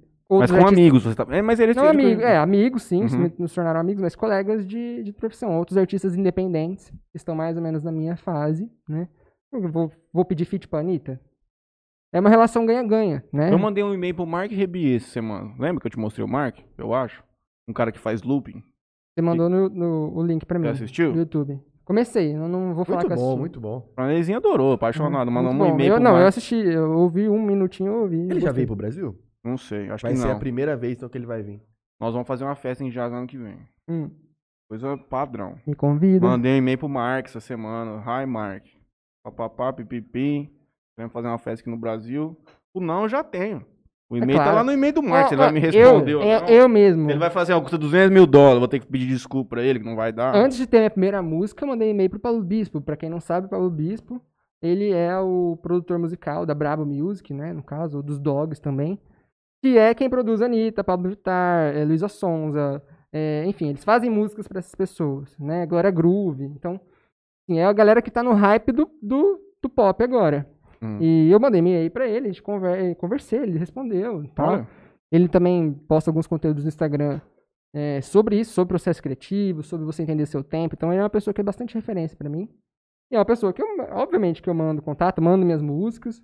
Quando ele vê e achar que dá pra investir, a gente tá O junto. contato que, né, a sua que você tem com a Mari, ela não consegue te te às vezes colocar em contato com algumas outras pessoas um pouco maiores, onde você pode expor seu trabalho. ele não quer essa cortada de caminho. Já percebi Às vezes não é nenhuma cortada, mas é assim, é, é só um primeiro contato para você expor a- a- o, o trabalho, Uhum. eventualmente se gostar. Eu Bem, acho que se não, eu acho sim. É, no meu imaginário, sim, ela pode. Eu acho que é uma questão que ela pode. É, mas eu não sei se tá na alçada dela também, né? A gente tem que entender que é, ela tem o, o trabalho dela bem segmentado e ela fala muito pra mim sobre segmentação, sobre constância. Então, ela tem o trabalho dela já voltado para aquela área. Ela, ela tra- trabalha com a indústria da beleza. Uhum. E a minha área é a indústria da música. É, São coisas É, mas- realmente muito diferentes. Né? Não, mas a pergunta que ele fez é que, eventualmente, na noite lá, Com é certeza. que conhece pessoas e tudo mais, mas é que, eu, pelo que eu tinha sentido aqui de você, eu acho que você não seria uma pessoa que procuraria esse caminho. Eu acho que você queria trilhar uma coisa Não, mais... se a Mari tivesse no ramo da música, com certeza eu procuraria desse Procuraria? caminho. Nossa, Ah, claro, Se legal. você é filho do Leonardo, tipo o João Guilherme, você, você vai pedir. Se eu fosse filho do Leonardo, os- rapaz... ó, do filho do. Leonardo, filho do Fábio Júnior, filho do Nando Reis, o filho, todo mundo aproveita.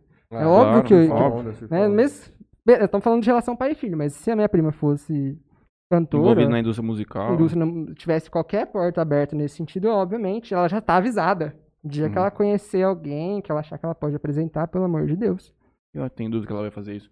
Deixa eu te perguntar uma coisa. Influência de Lineker e os caramelos na sua vida, existe alguma Muita. coisa?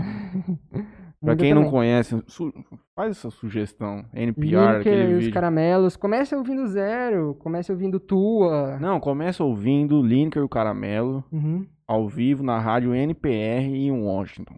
Nossa, essa me mostrou essa gravação. Isso aí é coisa. Lindo demais. Lindo É de demais. chorar, irmão. Já coloquei aqui no podcast várias vezes. Colocou? Quem que é o Lineker? A Lineker, no desculpa. caso. A Lineker se identificou agora como uma mulher trans. Eu não sei falar muito bem sobre a trajetória e, e origem, mas é, me, se tornou uma referência é, atual minha, no, principalmente R&B. Como eu falei, eu, eu sou, Ela é R&B. na minha opinião, R&B. Uhum. Com muitos cases de R&B, é uma música popular brasileira, na Uhum. verdade, né? Como a gente pode colocar pra quem tá ouvindo a gente, que nós já falamos várias vezes esse termo de R&B, o que, que seria um R&B no Brasil? A gente tentar mostrar pra eles. É, não tem hoje. No... O nosso Eu pop tenho, hoje é tão eu tenho pra te simples, falar. Né? Né? A Glória Groove acabou de lançar um EP, um álbum, na verdade, que é inteiro R&B. O último álbum da, da Glória Groove é R&B. Mas- Nós estamos falando desse ritmo que é o que é norte-americano, né? Que é um fruto também de É uma música ritmos. muito sensual, assim. Ela é uma música mais um pouco lenta, é uma música envolvente, de, de corpo a corpo, assim, Sim. uma coisa gostosa. Sim, e ao mesmo tempo tem um beat bem trabalhado. Ela, ela- é, assim, é, é bem bacana mesmo. Eu recomendo todo mundo que pelo menos tente É difícil de ouvir pra entender Sim. esse, esse ritmo, né? Frank Ocean, R&B?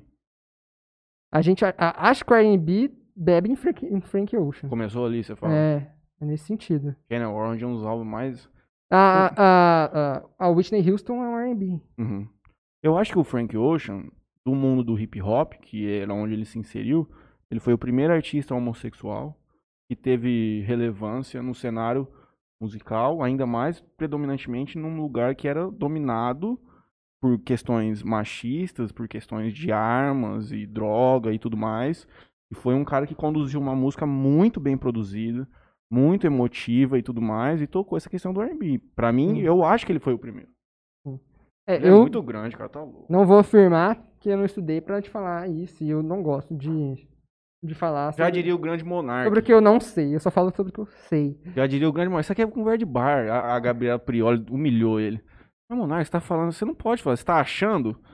Não, eu acho. Ela fala assim, não, mas se você tá falando de fato estatístico, você tem que ter certeza. Mas eu não posso falar o que eu quero? Isso aqui é uma conversa de bar. Coitadinho. Conversa de bar, faça no bar. Aqui vocês estão bebendo, mas não é bar. Aqui ainda é o Interior Cast. Não, o Interior Cast é o que o nosso convidado desejar. O que, que você deseja que isso aqui seja? O senhor quer que seja uma entrevista conduzida por dois profissionais do jornalismo do mais alto gabarito, eu e o Franley Machado, que fizemos Uhum. curso, nos preparamos durante seis meses para poder conduzir uma entrevista profissional, MBA em comunicação. Como que chama o AB lá dos jornalistas? MTB, nós dois temos MTB, que fizemos a prova e tudo mais. Nós preferimos conduzir uma coisa mais tranquila. Tem fazer- DRT de jornalista. Não tem.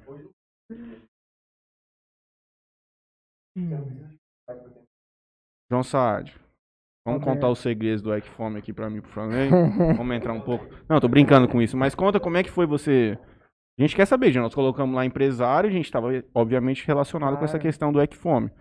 É, a gente só quer saber como é que foi que você entrou nisso, como que você achou do mercado. Olha, eu vou revelar uma coisa aqui. Se tiver algum parceiro ou futuro parceiro dono de restaurante, vocês me E perdoem. falar. tá? co- ó, ó, No final deu tudo certo. No final deu tudo certo. Mas, vocês terem noção, era um investimento considerável. A gente não, não tinha esse dinheiro. A Não a para empresa- de aparecer pra mim abrir a- a- no, no Instagram o dia inteiro.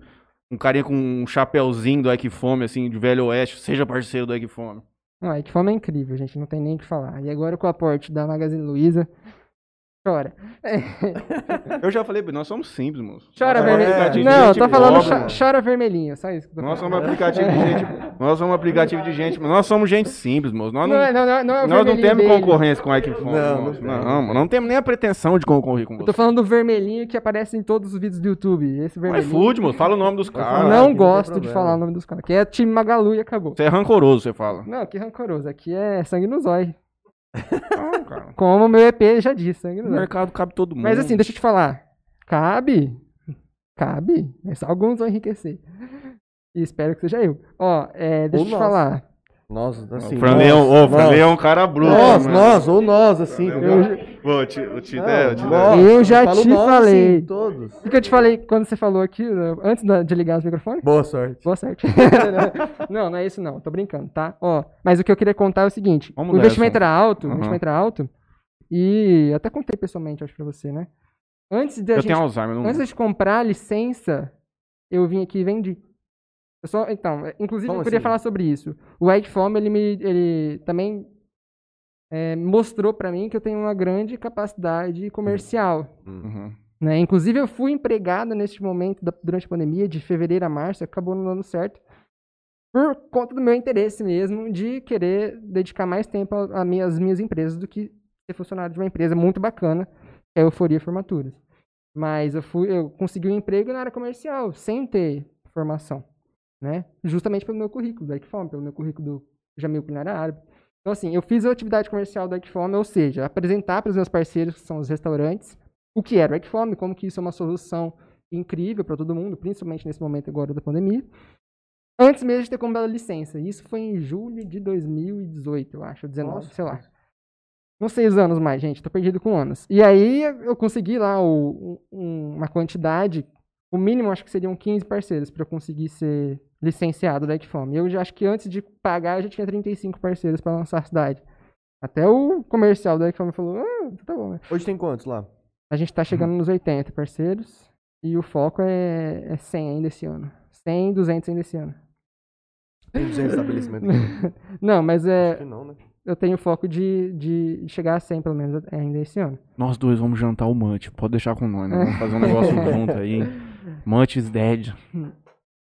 Não, o, inclusive nós, o Delivery Munch, vou até falar, é, é muito importante para todo o dono de restaurante local entender o quanto é muito melhor ainda você ainda fazer parte da Equifome, Delivery Munch e outros, do que você entrar para o iFood. Quando você faz parte desse tipo de negócio, você está sustentando o empreendedor local. Né? Você tem contato direto com alguém que é da tua Ah, cidade, que está iFood não é empreendendo franqueado. aqui. O iFood traz a Não, operação é dele aqui. O iFood você fala com alguém lá de São Paulo. Ah, Certo, E entendi. sem falar que ele te cobra uma taxa muito maior. né? Cara, eu, eu vejo um pouco diferente. É o que eu falo. A gente começou a visitar essa semana, obviamente. Eu falo pro comerciante o seguinte. Cara, se eu fosse comerciante dessa área, eu me teria em todos os aplicativos. Hum. Porque se eu, por exemplo, eu cobro a taxa de X%. Eu posso embutir esse X% no meu preço e eu não vou gastar nada, eu não vou gastar um centavo. Pode. Então, pro cara, se ele tiver a capacidade técnica de conduzir todos, ele tem que conduzir todos. Sim. Eu, É você, um mais, o Delivery é um- Munch, o iFood, porque o cara que tá pedindo, a gente não depende do nosso programa, nem do- o, o programa e o estabelecimento depende do consumidor final. É, o grande X do- dos apps são os consumidores finais. Sim. É. É por isso que eu falei boa sorte antes, porque eu acho assim, vou aproveitar. É esse que é o grande. aproveitar é e grande falar, eu ponto. acho assim, o, o ele é um aplicativo com o- a maior aceitação do mercado, a me- melhor avaliação do mercado. Isso é muito importante. A gente acha que não, mas aquelas estrelinhas da. É, Ah, exatamente. sim. Aquelas estrelinhas lá no, do, quando você vai fazer o download na Play Store ou na, ou na Apple Store, é, que é 5/5 do Ikeform, ou, 5 ou 4.9, geralmente, porque tem esses ataques haters também, né, que vão lá e dão uma avaliação. É. É, mas é muito importante, é aquilo que faz você abrir de novo o aplicativo. E nesse sentido, eu confiei muito no produto para ser licenciado é, do Ikephone. E é um aplicativo que, que, que teve, escolheu por esse tipo de crescimento, que é muito interessante, que é, é, crescer a partir do microlicenciamento, né? E não ter esse crescimento desesperado, né? Tipo, meio que cresce no vermelho. A gente sabe que empresas é, unicórnios tão unicórnios tão rápido, né? O, iFo- o iFood, a Uber. A Uber não dá lucro ainda, eu É, acho. então, ai- ainda cresce no vermelho, então é um crescimento. Tem uma super estratégia, né? Quem sou eu para falar? Mas é muito, eu acho muito interessante esse, esse crescimento da Equifome, porque ele foi crescendo, é, foi constante, foi. É, é, foi... Você conseguiu empatar a sua operação rapidamente com o investimento, com o seu Não, custo não é operacional isso, não é isso, mensal. eu tô falando do, do macro da empresa. Ah, sim. É, foi um crescimento. é, esqueci a palavra que eu quero falar. Exponencial? Não, Orgânico? orgânico. É, é, firme, né? Uhum, constante. É, conso- é, cons- é, com constância. com- Regular. consolidando em cada uma das praças. Uhum. Vi- O foco continua sendo no interior do Brasil, cidades até 200 mil habitantes do Equifone. Uhum. Então a gente está focado nos sellers dessas cidades. E o iFood, o Uber Eats não estão focados. Na verdade, Uhum. estão focados nos grandes centros, estão Ah, brigando lá, né? Então essa que tá, aí que tá. E aí todo o trabalho, todo o trabalho de, de primazia em, em lidar tanto com os sellers quanto os clientes é voltado para esse tipo de público. Então, se você pensar um pouco, na hora de colocar o seu restaurante em algum aplicativo, pense no perfil dessa empresa. Macro. No macro perfil da empresa. Né? Que Tá é voltado para este público. Uhum. E aí, quando a gente fala nisso, não tem, não tem nem que falar. O Ikeform, ele é voltado para esse público, mas em números de, de faturamento, de pedidos e tudo, ele briga com os grandes sellers. Então, Deixa eu te fazer uma pergunta. É, assim como a sua vida, a minha transformou desde que eu cheguei em Jales de uma maneira muito grande.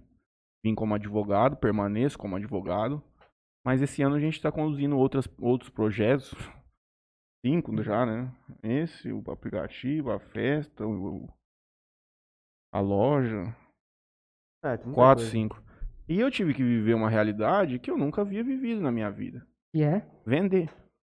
Eu também não, também nunca tinha. Eu também não. Essa... Eu, e antes de vender o aplicativo, eu tive que vender propaganda pro Interior Cast.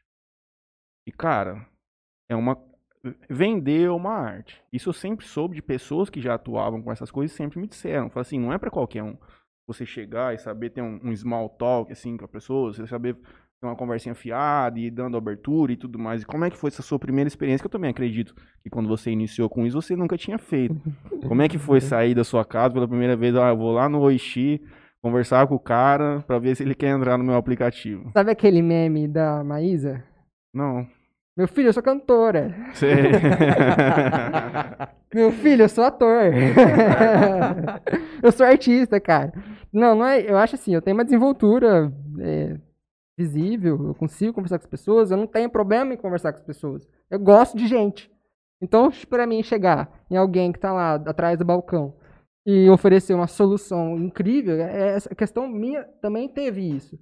Foi a minha primeira experiência de venda, mas eu tinha um produto que se auto-vendia, Uhum. né? Se auto-vende Você tinha uma marca muito forte. já. pela qualidade. Não, ninguém conhecia o Equiform aqui. Uhum. Ninguém. Eu conheci o Equifome por aqui. Eu é, também nunca tinha então, ninguém falar. conhecia o Equiform aqui. Eu ac- acredito que também aqui, quando eu vivi em São Paulo, era basicamente rápido. E assim, quando eu, é, quando eu vendi aqui, não era da Magalu, agora é Magalu. Uhum. Agora é outra história.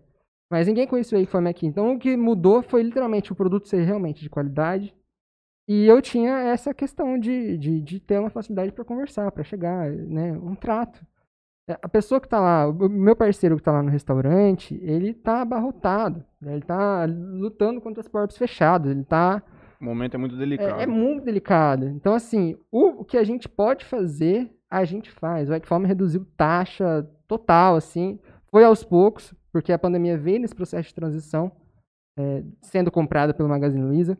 Então, mas assim, o tempo é muito recorde. Em um ano, é, colocou-se pagamento online, reduziu-se as taxas, criou-se antecipação, porque não tinha antecipação de crédito, e agora tem.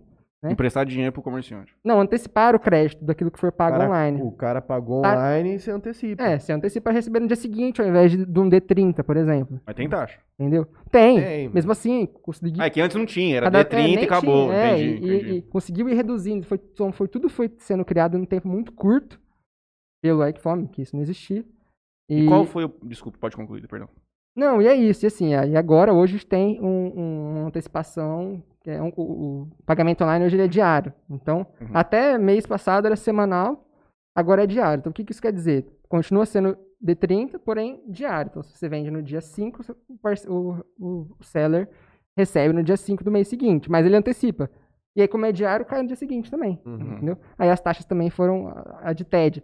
Começou a 7 reais, foi para 5, 2,50, acho que agora tá 0,99 a TED. Uhum. Então, assim, graças a- ao crescimento também do Ike também, que tem tudo a ver com a, o Magalu comprando o Ike, então a gente está conseguindo ficar muito mais competitivo, né? E Comprando like. comprando o Ike. Ah, perdão. Like, pô. Entendi. Magazine Luiza comprando o Ike. Então ele está se tornando muito competitivo e está conseguindo Hum. ser uma puta mão na roda. Cara, o Magazine Luiza vai comprar tudo. Deixa eu te fazer uma pergunta relacionada a isso. Você, você disse aqui um pouco, um pouco antes que vocês não têm tanto essa presença em grandes centros. Falando uma coisa macro também do aplicativo. Uhum. Você acredita que com esse aporte do Magalu, eu eu entendo que... pre- Ainda não é o foco. Não é. Pelo É, que eu preten- sei, Eu ia te perguntar se a pretensão É, deles toda a seria... informação que eu tenho do Magazine Luiza é via Equifome, Uhum. né? Eu sei que ainda o modelo, mas é, isso é, é público, porque você vai atrás do modelo de negócio, de, de ser licenciado do Equifome, você vai saber sobre o negócio. Uhum. É, o foco ainda é cidades até 200 mil habitantes, como Entendi. eu falei. A maior tô- cidade de todas é a cidade sede, que é onde o Equifome surgiu, que é em Maringá, Uhum. que é onde eu conheci também, né? Então, o Equifome, ele é maringaense, é pioneiro no mercado, inclusive, né?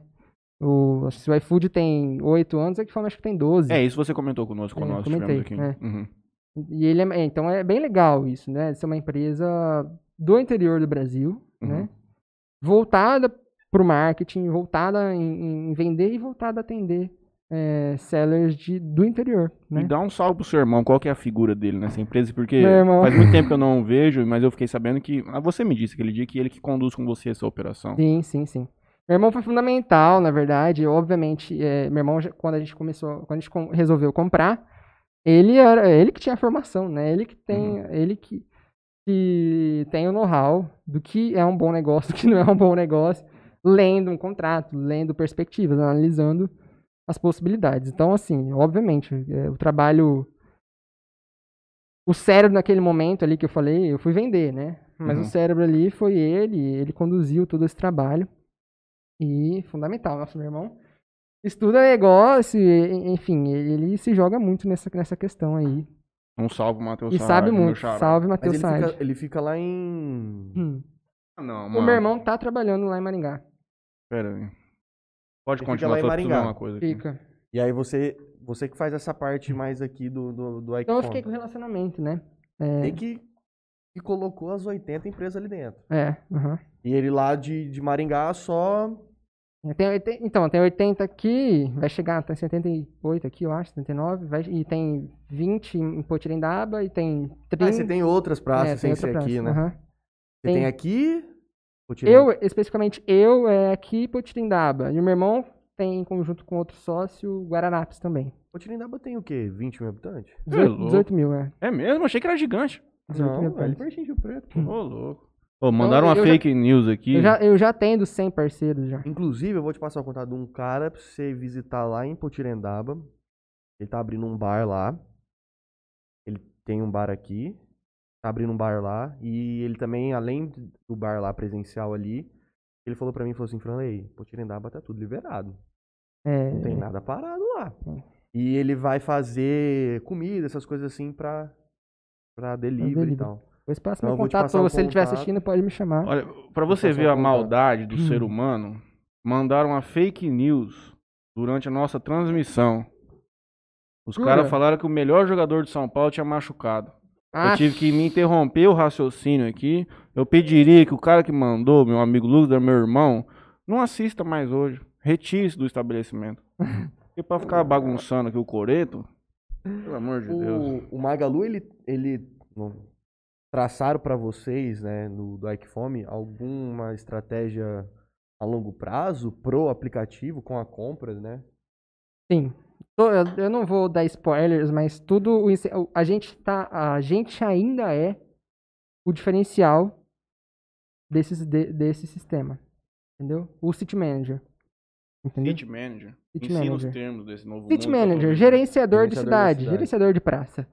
Então, assim, ficou muito, pro- muito visível agora pelas estratégias que virão, pelas novidades que virão. A gente vai vir aí que entrega, vai vir várias coisas muito interessantes. É, e, e ficou muito evidente que a gente ainda é o diferencial do aplicativo. Por quê? Porque você que é dono de restaurante está lidando comigo, né? É Assim, é, Não tá lidando com a central em São com a Paulo. central em São Paulo. Vocês têm o suporte 24 horas, vocês conseguem falar com a central, que no caso é em Maringá, né? Mas tem o meu WhatsApp pessoal, até porque o meu número do, do é o pessoal do, de tudo. assim, então é o mesmo número de tudo. Então, assim, todo mundo me acha. É- é- isso é muito diferente, né? Tem alguns aplicativos onde tem um cara que ele é dono de uma região. Então Certo. vamos colocar aqui que Jales, a nossa cidade de Jales, é a região de São José do Rio Preto. Certo. Alguns aplicativos existe um, do- um dono de uma região, Uhum. que é onde você, proprietário do Ikephone Jales, divide lucros com um cara É uma de uma pirâmide região. dos aplicativos? Hã? É uma pirâmide dos aplicativos? Não é uma pirâmide, é um, é um cara que ele comanda a região. É, depen- mas depende do Ele- modelo de negócio. É, ele comanda. Essa, essa seria a minha pergunta. Tipo, existe aplicativos que é assim. Ah. O Ikephone também, exi- é, Não. também trabalha dessa forma ou cada cidade Depende é do- independente da sua região É, então, é eu fui lá, é, a minha resposta é sim, depende do modelo de negócio. O modelo de negócio da Equifome é like franquia. A gente chama de licenciamento porque é um software, você não, né? Então, licencia um software. Mas é literalmente uma franquia, então a gente compra a praça. E ponto. Então a minha relação é praça, matriz, E matriz, praça. royalties da, da, da Tem da royalties, eu pago muitos Não, royalties. então, só daqui pra, pra. É, eu entendo, a, a- a questão dele é. Eu entendo o que você falou. Ele pode fazer isso no Ecfone. Era, Ah, a questão sei é, que é se- que você falou assim, se, se eu, se eu quiser me tornar um gerenciador da região, região. É, você compra Rio Eu- Preto, Votuporanga, se eu tiver Fernandópolis, grana, Jales. se eu tivesse grana pra comprar a região inteira, eu compraria. É, é, eu entendi. Tipo assim, ele compra ele de Rio Preto a Santa Fé. Ele, ele seria como se fosse o grande operador. Em cada cidade teria um city manager, que seria sócio dele, É repassaria porque uma aí, no questão. final, essa empresa, é, se eu comprasse duas cidades, ela, ela viraria uma empresa de gestão de pessoas. Aí eu teria vários Sim, funcionários, Exatamente. Do- dos quais eu ia gerir para poder atender os restaurantes da melhor forma possível, um em cada praça, por exemplo. Mas aí depende do seu modelo de negócio, né? É, sim, sim, depende. É, tem outros tipos de empresas também, sem ser aplicativo, que, que eles também conduzem dessa forma, né? Uhum. O cara, o cara que tem um, um budget maior, ele Uhum. vem e compra uma região. Certo. E aí quando você, Gales, tá precisando de alguma coisa é, da empresa, você não vai ligar, por exemplo, em Maringá. Tipo, ó, tô- eu quero comprar hum, papel craft. Uhum. Você não vai ligar lá em Maringá e vai comprar papel craft. Você vai conversar com o, o, o cara da sua região. Que é esse cara que vai te atender. Ok. É como se. É como se É, você tá falando de uma estratificação de um modelo de negócio que é o assim. modelo, é. É, eu sei, por exemplo, que a Unilever possui diretores regionais, Regionais, sim. né? E a Ambev, acho que também, se eu não me engano. Ah, deve, deve ter, deve ter. É, mas a Unilever tem certeza absoluta, tem gestores regionais e beleza. Mas aí depende realmente. de- Então, é que é- essa não é a realidade lá. Não é, é meio que licenciamento de, de software. Eu acho que, é, inclusive, quando eu e o Matheus a gente começou a andar aí e tudo mais, a gente conversou com um cara que faz entrega. A gente foi num estabelecimento e um cara que faz entrega estava num nesse estabelecimento, devia conhecer o cara ali que Uhum. atende ali e o cara tava ali. E a gente conversando com, com um funcionário, não era nem nem o dono ali nem nada. O funcionário ali, a gente conversando e tal. E aí o cara né, virou e perguntou: "Ah, vocês são de qual franquia?" tal. Falou, "Ó, a gente é do mais delivery e tal, tudo mais". E aí ele pegou e falou assim pra gente, falou assim: "Cara, caiu muito as, a- as, a- as entregas, porque tá voltando Uhum. a abrir. E agora que tá voltando a abrir, o povo tá naquele negócio de, Uhum. de querer ir pra rua, né? Então, tipo, de abriu, sei lá, um boteco ali, o cara quer ir. Abriu a pizzaria ali, o cara quer ir, né? E, e tudo mais. Vocês não. Quais que, que, vão ser, ou quais são as estratégias que vocês pensam para esse nível de, de, de pedidos não cair ali, né? Uhum. Dentro do app, por causa dessa volta gradual do comércio. A gente acha que isso é esporádico, né? Porque vai voltar as coisas, né? Aos poucos, mas o pedido não, não os pedidos não vão, não vão Aham. acabar, né?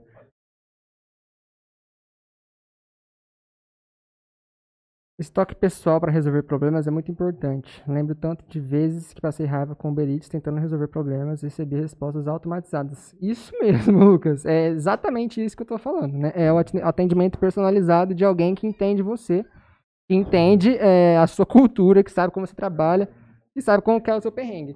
E outra, às vezes o cara tá com um problema no aplicativo, o cara quer resolver ali, assim, É, rápido. sim.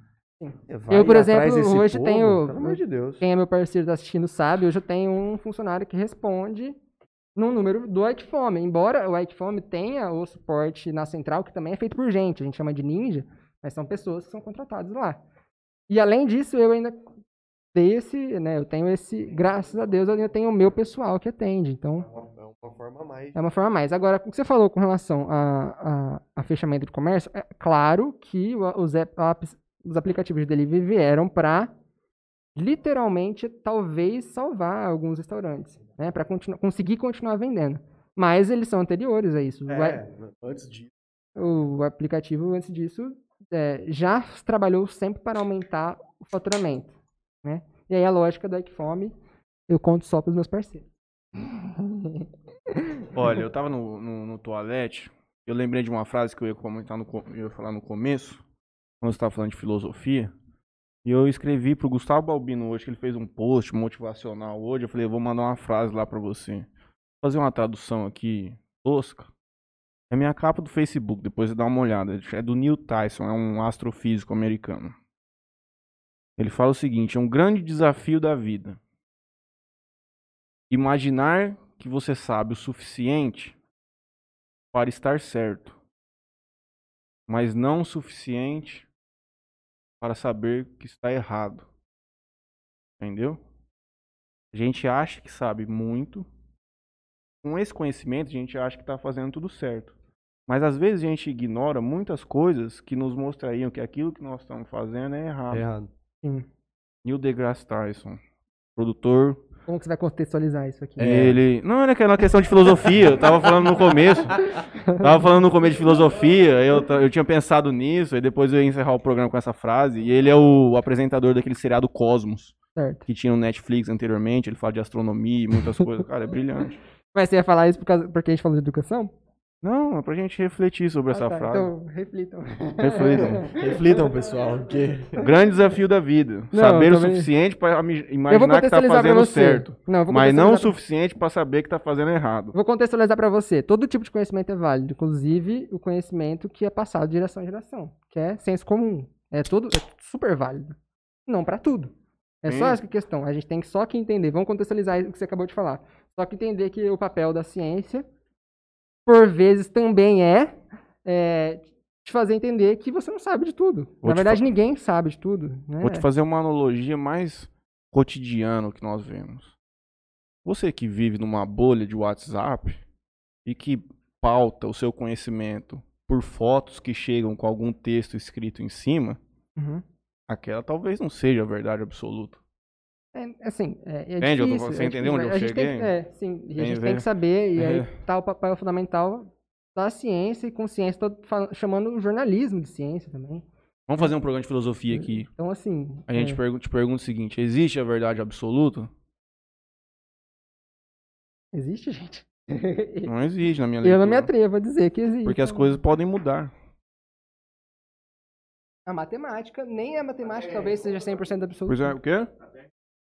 A Terra é redonda, John Sarge? Ela é oval, na verdade. Tudo bem, mas ela é plana? Não. Por quê? Você já viu lá de cima? Não, não vi. Esse é o grande ponto. Os caras me.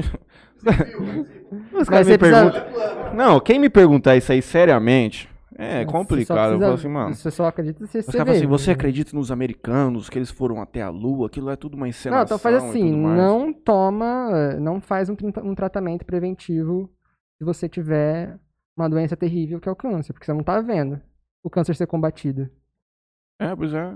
Não, é, é o mundo é muito difícil de viver hoje. Você tem que ver pra entender Ah. que, que aquilo acontece. Então assim, por exemplo, é, Você Né? acredita em alienígena? Ai, meu Deus.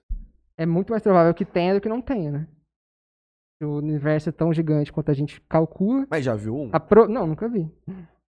Então, A probabilidade de existir talvez seja maior do que a probabilidade de não existir, né? É, concordo, porque os universos são muitos, nós estamos num só aqui, né? Mas nós já conhecemos muito do, do nosso universo e ainda nós não encontramos nada. Muito, a gente conheceu a Lua, né? João Saad, deixa eu ver o que, que o povo tá falando aqui. Lucas da. É, vocês estavam comentando sobre isso, né? O toque pessoal, Tava. resolver os problemas. Tem muitas perguntas, mas o business dele, mas não. Ele bicho não vai ele soltar. ele não, ele não É. quer se abrir. Ah, gente, como é que eu Tudo vou bem. passar as minhas técnicas infalíveis de venda para meus concorrentes? Poxa vida. Vamos fazer Então, um eu- negócio qualquer dia. O que eu, vamos po- eu pegar um posso, eu lugar posso que- falar aqui de diferenciais, que isso é que vocês querem. Diferenciais que os outros aplicativos não vão ter. Por exemplo, 10% do meu faturamento é reinvestido em marketing.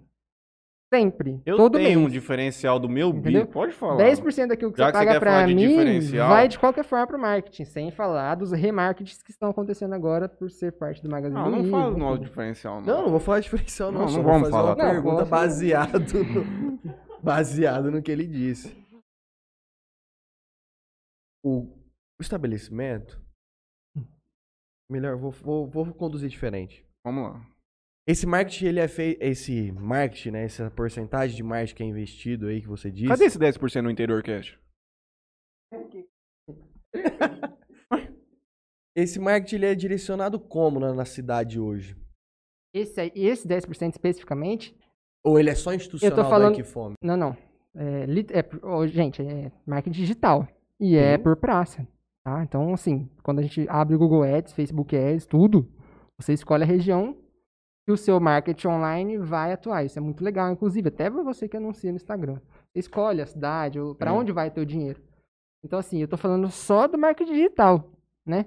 Fora tudo, os- todos os outros remarketings que agora a gente tem em âmbito nacional, com, também com a, com a Magazine Luiza, né?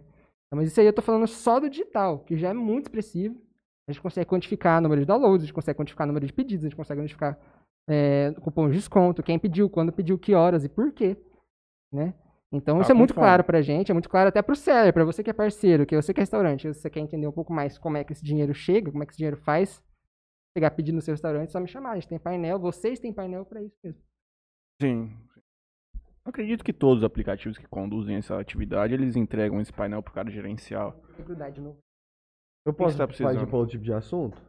Por favor, já já, ó, infelizmente hoje, gente, eu não vou poder conduzir três horas de podcast, porque eu tô numa situação aqui que, mano, Daí já já é guerra. não, amigo, É porque eu não bebi, é-. Eu não bebi e eles estão boicotando agora porque eu não bebi. É desde 2012, não é desde 2005, é desde 2012. Não, eu não quero saber o que, que você acha. É desde 2012. O fato é o seguinte, tem tido em 2012?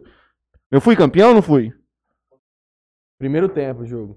Mas foi campeão, foi campeão. Foi campeão, incontestável. incontestável. É, não, é uma pergunta assim de sim ou não? Sim, ou não? Então, em 2012. João, Pois a gente não. falou de música, falamos do, do app, né, tal. Educação.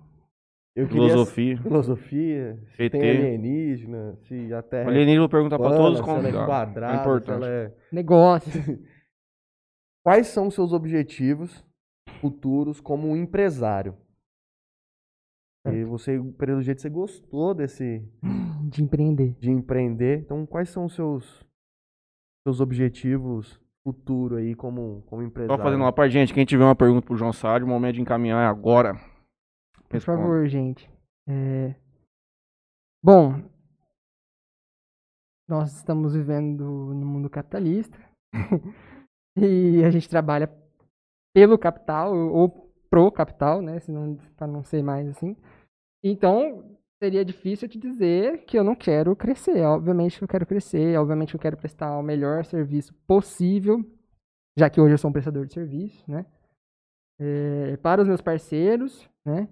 E dessa forma conseguir é, fomentar o meu negócio. Assim, no, no ponto de vista de- dessa empresa, que é o Fome, eu já tenho ali os os, é, as minhas perspectivas, porque realmente vai- vão vir novidades, vão vir muitos outros serviços que eu vou poder oferecer. Então, E você não pode o contar, meu né? objetivo, ah, o, o principal ali, eu acho que é o mais interessante é o Ike onda. Entrega, eu até já, men já mencionei. É, Olha, que entrega seria um serviço seu de entrega. Você vai disponibilizar, não é meu, é, da Maga, É é do Ike Fome Magalu. vai ter na cidade, vocês vão ter as Aham. motos e tudo mais. Estilo mais ou Exatamente. menos o que o iFood faz, né? Que eles têm Estilo Uber Eats, só que assim, em conjunto com a Magalu. Então, nossa, é um spoiler que eu acho que eu nem sei se eu posso usar a logística do Magalu.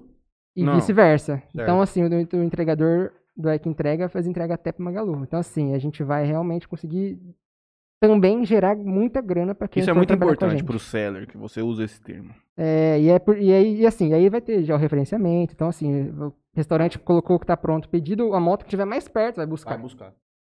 E isso, assim, ó, acelera o processo para você, que é fominha, inclusive, pra você vai receber o pedido em casa, muito rápido, assim, é muito Mas foda. isso vai depender de uma ativação sua ou eles vão implementar isso em todas as praças já existentes?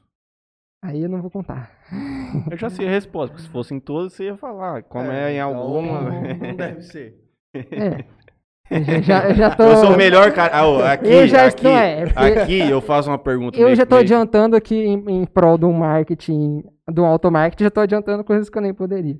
Mas é isso, vai ter um serviço muito foda aí, que vai... Eu vou pedir Fome, eu vou pedir mais delivery, eu vou pedir iFood, eu vou pedir no menudinho do Gerard. E vocês ouvintes vão pedir somente o Equifome. É nóis. Eu quero, eu, quero, eu quero que todo mundo cresça, cara. Eu tenho uma visão diferente. Bom, e é- mas assim, é, pessoalmente, eu tô procurando outros negócios para fazer. é, eu realmente é, procuro muito outros negócios para fazer. Quer virar só do Interior Cash? Vamos combinar, é.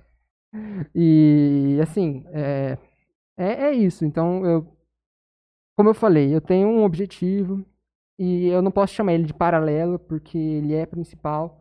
Mas para eu alcançar ele, eu preciso de grana, não tem outro jeito.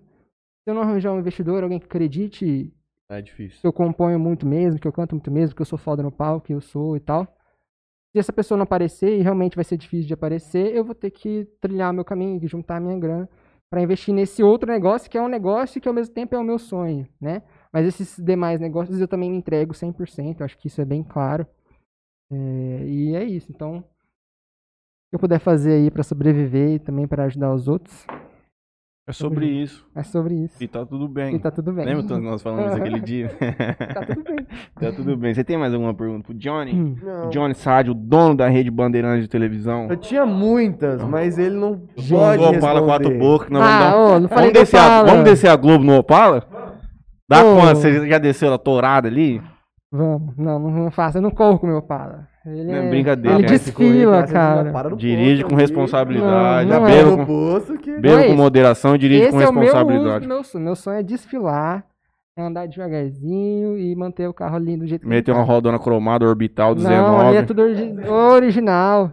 Rodas ralinho, cinco rodas ralinho originais, rapaz. O step é roda, então você fala. O step também é roda. Ah lá. Aí sim. Ah, O ah. Bancos o são de- do meu carro parece super Os bancos são de veludos. Banco de veludo? Banco de veludo que, assim, com 35 anos o carro é melhor do que É uma raridade. de aquilo ali, 2020, né? Era o do seu pai. Acha, eu comprei agora. Ah, sim. Você garimpou essa mercadoria? Garimpei, menino. Fui buscar em Fernandópolis. Que raiz. raiz. Tô raiz. vendendo, inclusive, quem alguém tiver então.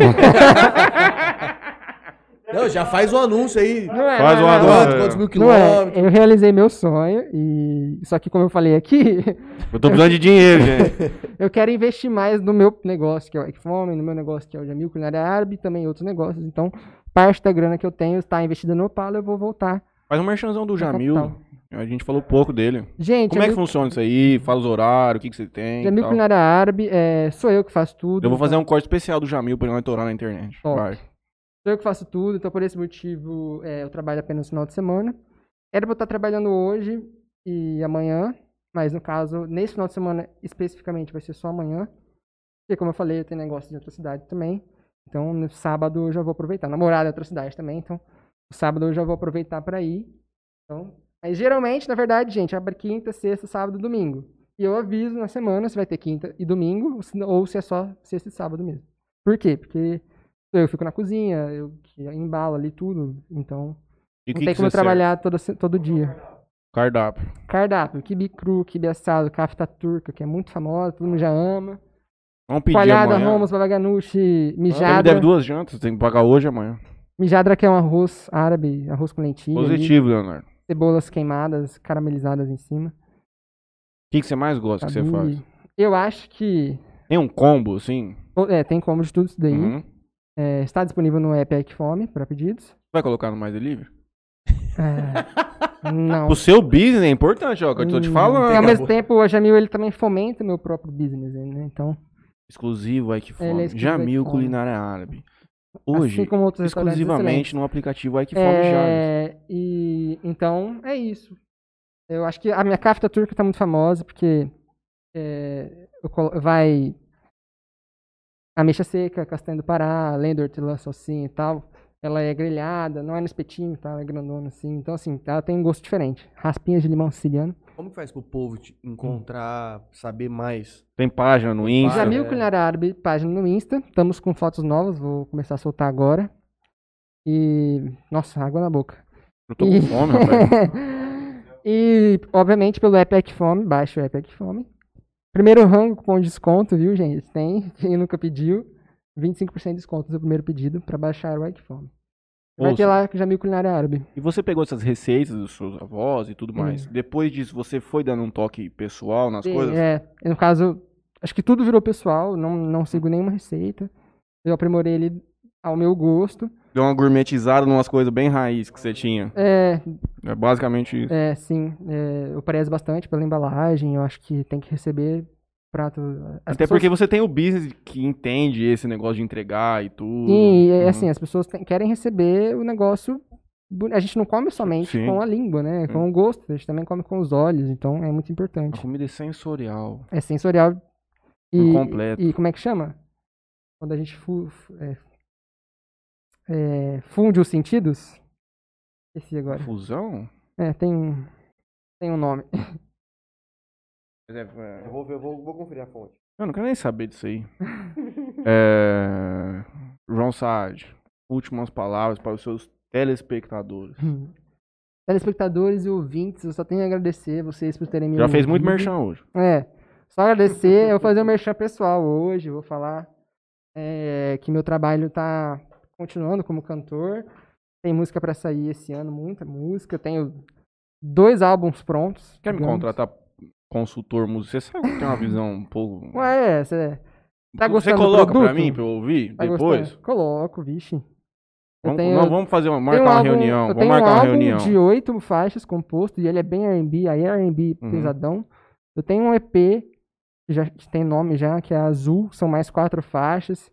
Eu compus. O que significa Eu EP? compus, pra- dessa vez eu compus pra namorada, mas tem composições dele também. O que significa EP? EP seria um álbum menor, digamos, Tá. né? Então, quando você lança um trabalho, uma música, se chama de single. Você lança mais de uma música, até umas 4, 5, é um EP. E mais de 5, 6 músicas, até 12, 20, sei lá, é um álbum. EP. Small, de pequeno. E-S-M-A-L-L, Small. Pacote. É isso que significa É, tá bom. EP. Então, Small pacote. É isso, mano. então é isso, aguardem para novas músicas e, e mais trabalhos autorais. Passa suas redes sociais pessoal aí te É, acompanhar. redes sociais, arroba o João Sade no Instagram, de lá você vai para todas as outras, mas eu só uso o Instagram mesmo. e Spotify, por favor, João Sade no Spotify. Ou quem puder, é, segue no Spotify, clique em seguir lá, curte as musiquinhas e tal. É importante? Seguir é muito importante porque quando tem outro lançamento já, pessoas já, parte sabem, daquele né? número, né? Última pergunta. Como é que funciona a monetização no Spotify? Eu tava com, a gente É. tava conversando com o Guto aí essa semana, se é uma coisa. Você simplesmente monetiza com, com visualizações diretas da sua. O Spotify, até onde eu entendo, é, ele, ele extrai recursos, né? Das mensalidades de quem paga o Pro. Uhum. o prêmio e dos anúncios para quem não paga o prêmio, né? E aí, daquele todo valor, ele tem uma porcentagem daquele valor vai pro, pro artista que detém ali o direito autoral da, no, no YouTube, daquele é, fonograma, né? no YouTube a gente consegue. Como que é mesmo? Acho No, que é. no Spotify a gente monetiza também. Nós estamos monetizando no Spotify? Porém, é, é você que tá mais Uhum. acostumado com isso aí, você pode até responder melhor.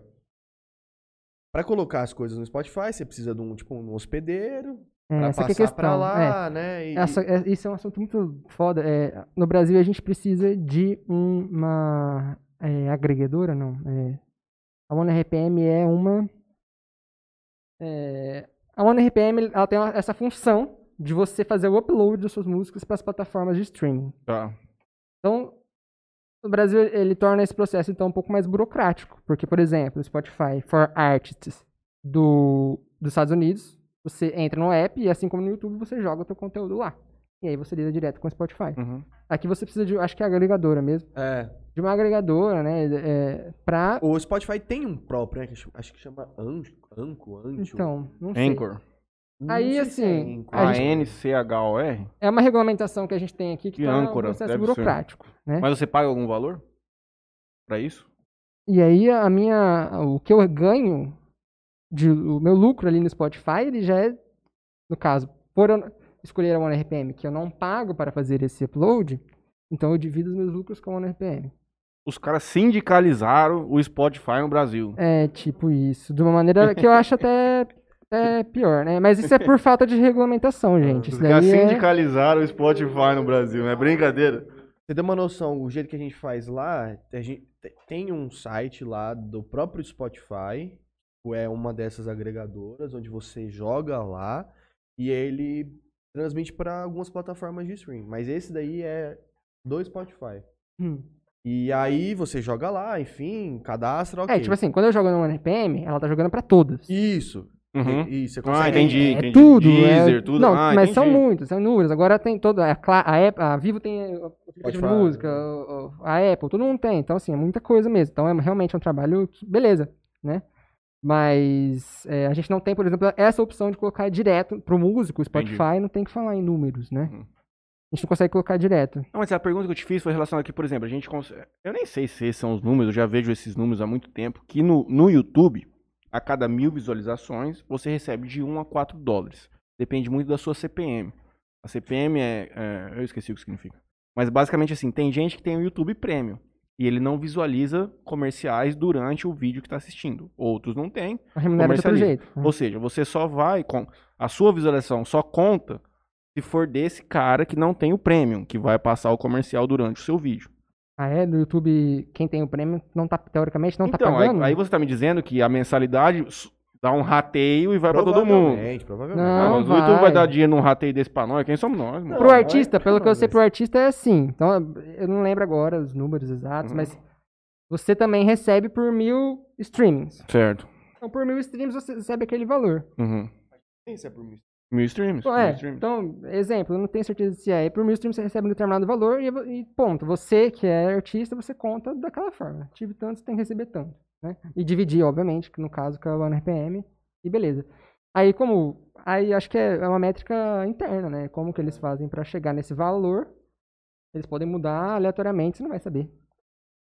É, o- como, é, é o modelo de negócio deles, né? Tá tudo bem. Só pra Fazer concluir o que eu tava te falando. A gente coloca lá nesse lugar e aí tem como a gente a opção de monetizar lá, na hora que você coloca o, o episódio. Uhum. Aí, esse esse integrador de monetização te joga para uma carteira virtual, onde você tem que cadastrar seus dados bancários para poder receber essa verba. Porém, esse esse esse integrador, né, de pagamento, ele não envia grana para o Brasil, somente para contas internacionais. Mas você tem aquela conta nas Ilhas Caimã lá que dá pra mandar. Calma. Você não É tem? que que você eu falou fiz? pra mim. Eu tive que o baixar PayPal uma... não resolve isso? Hã? PayPal não resolve isso? Então, aí eu tive que, que baixar um app lá, que é onde eu crio uma conta nos Estados Unidos, aonde esse dinheiro é recebido lá, Uhum. e aí esses caras enviam pra minha conta Cobrando uma brasileira taxinha, cobrando uma taxa. É um trâmite. O Brasil, Ó, no, a não vou NPM falar paga falar, minha conta do PayPal e o PayPal paga pra meu Nubank. No meu caso. Isso não monetiza nada no no Spotify, nós lá também. É, O São Paulo vai ser campeão. é nóis. Tchau. O São Paulo vai ser campeão. O São Paulo vai ser campeão. Tá. O São Paulo vai ser campeão. O. São Paulo vai ser campeão. O São Paulo vai ser campeão. A todos que nos acompanharam aqui no podcast de hoje, eu gostaria de agradecer a presença do João Saad, do Muito meu obrigado. companheiro Franley, do meu irmão Léo Spal, o maior jogador de CS do Brasil. É, o Franley vai conduzir os últimos patrocinadores aqui do Interior Cast. É isso. Eu gostaria de te convidar para fazer o lançamento de uma música. Não, você lança a música, mas a gente marca de novo aqui. Vamos falar dela, do processo da construção da música, tudo. Ah, eu lembrei o que eu ia falar. Agora que nós somos monetizados, acabei de ter uma ideia. Vamos fazer um jornal diário com o Gustavo Lázaro. Aí vai ficar rico, Flamengo. Será que ele topa? Será que ele topa? O cara é brother. O cara é brother. Todo dia a gente faz um jornal, o jornal do Gustavo Lázaro. No canal do Interior Cash. Galera. Tem um quadro. Obrigado a todo mundo que nos acompanhou. Pra quem ainda tá acompanhando a gente aí, por favor, se inscreve no canal, é muito importante. Curte o vídeo. É quem tá acompanhando pelo Facebook, curte a página lá também e tal. A gente tem a opção de superchat, se alguém, se você tiver afim de dar uma ajudada aí pra gente, é só no, na parte de escrever os comentários ali do lado direito, né, Léo? Esquerdo que aparece o Vê aí, pô. Acho que é no direito. Direito Não, do inscreva-se. É. É, tem Sininho. uma cifrinha de, de- um cifrão, clica lá, superchat, doa lá uma verbinha pra gente, seu comentário vai ficar lá em cima por um tempo, enfim. Queria então agradecer ao João pela não abriu lá o Jamil hoje só pra estar aqui com a gente. É verdade. Agradecer a todo mundo que nos acompanhou, agradecer o Léo, o Matheus também. Então, pra eu encerrar minha parte aqui, queria agradecer ao Toquinho Center Car. Toquinhos. não levei o carro lá essa semana. Semana que vem eu Semana chegou a minha hora. A minha também chegou. Não, ele vai lavar os dois. Vai lavar os Vai lavar os dois. dois. Mas vai. agradecer também ao Parcela aí, Soluções Financeiras. Parcele aí, soluções financeiras. Você tá precisando de um crédito consignado? Você tá precisando de qualquer coisa? Liga pro Franley, liga pro Mataruca. Eles vão resolver seu problema. E queria agradecer também ao Elder Mansueli. lá Helder da Mansueli, Augusta Caps. Augusta Caps, a loja mais transada de Jales e região. Tem tudo naquele lugar, hein? Tudo, desde skate Inclusive- até faca. Inclusive, quinta-feira que vem, resultado do sorteio do Elder Mansueli, 300 reais. Em compras e uma JBL Uma do- da Sell for You. Nós vamos fazer uma live beneficente no meio do mês de. No final do mês que vem. No final do mês que vem. Vão vir uns violeiros aqui. Mas eu estou te convidando para vir aqui cantar conosco. Vamos, a gente vai dividir é, das Por 7 às tempo. 8, um, das 8 às 9 outro. Uhum. Mas eu gostaria já de te convidar para você vir aqui cantar a sua canção. Topíssimo. Tá combinado? Vamos aí. Então, fechou. É, Não mas vai tocar não. o teu, não? Tocar o meu, meu violão? Não, o teu. Ah, eu acabei de ver aqui, ó, tá inauguração da Bela Cap, tá a Carol Amador, a minha verea- a vereadora do Interior Cast, Hilton Marques. E tá todo mundo lá. Já comeu o piso da Bela Capra? Já em Rio Preto. É boa mesmo? Eu achei boa. Ah, Como é Rio que- Preto deve ter umas sete lojas da Bela Capa. É mesmo? É. Franqueou, né, Bela Cap, se eu não me engano. Isso aí é uma franquia, né? Franqueou? Tem uma É da onde a, o- a matriz? Ah, É de Rio Preto mesmo, né? Acho- Não sei. Que é eu de saiba, Votuporanga, que eu mano? saiba é de Rio Não, o Preto. Votuporanga teve agora recentemente. Não, que eu saiba é de Ah. Rio Preto. Eles, eu acho que é isso. Pô, Depois tem eles confirmam. até drive-thru. É, É, eu achei que aqui ia ter, mas acho que não deu pra fazer, ficou apertado. acho que não ali. coube ali. É. É. Mas não faz mal. Eles disseram que vão entregar a pizza com 15 minutos, né? 20 minutos. Sei lá. Você pediu. Cara, um forno, o, os- o, o Forno né? hoje, aquele que a pizza. Mano, é um minuto e meio essa pizza.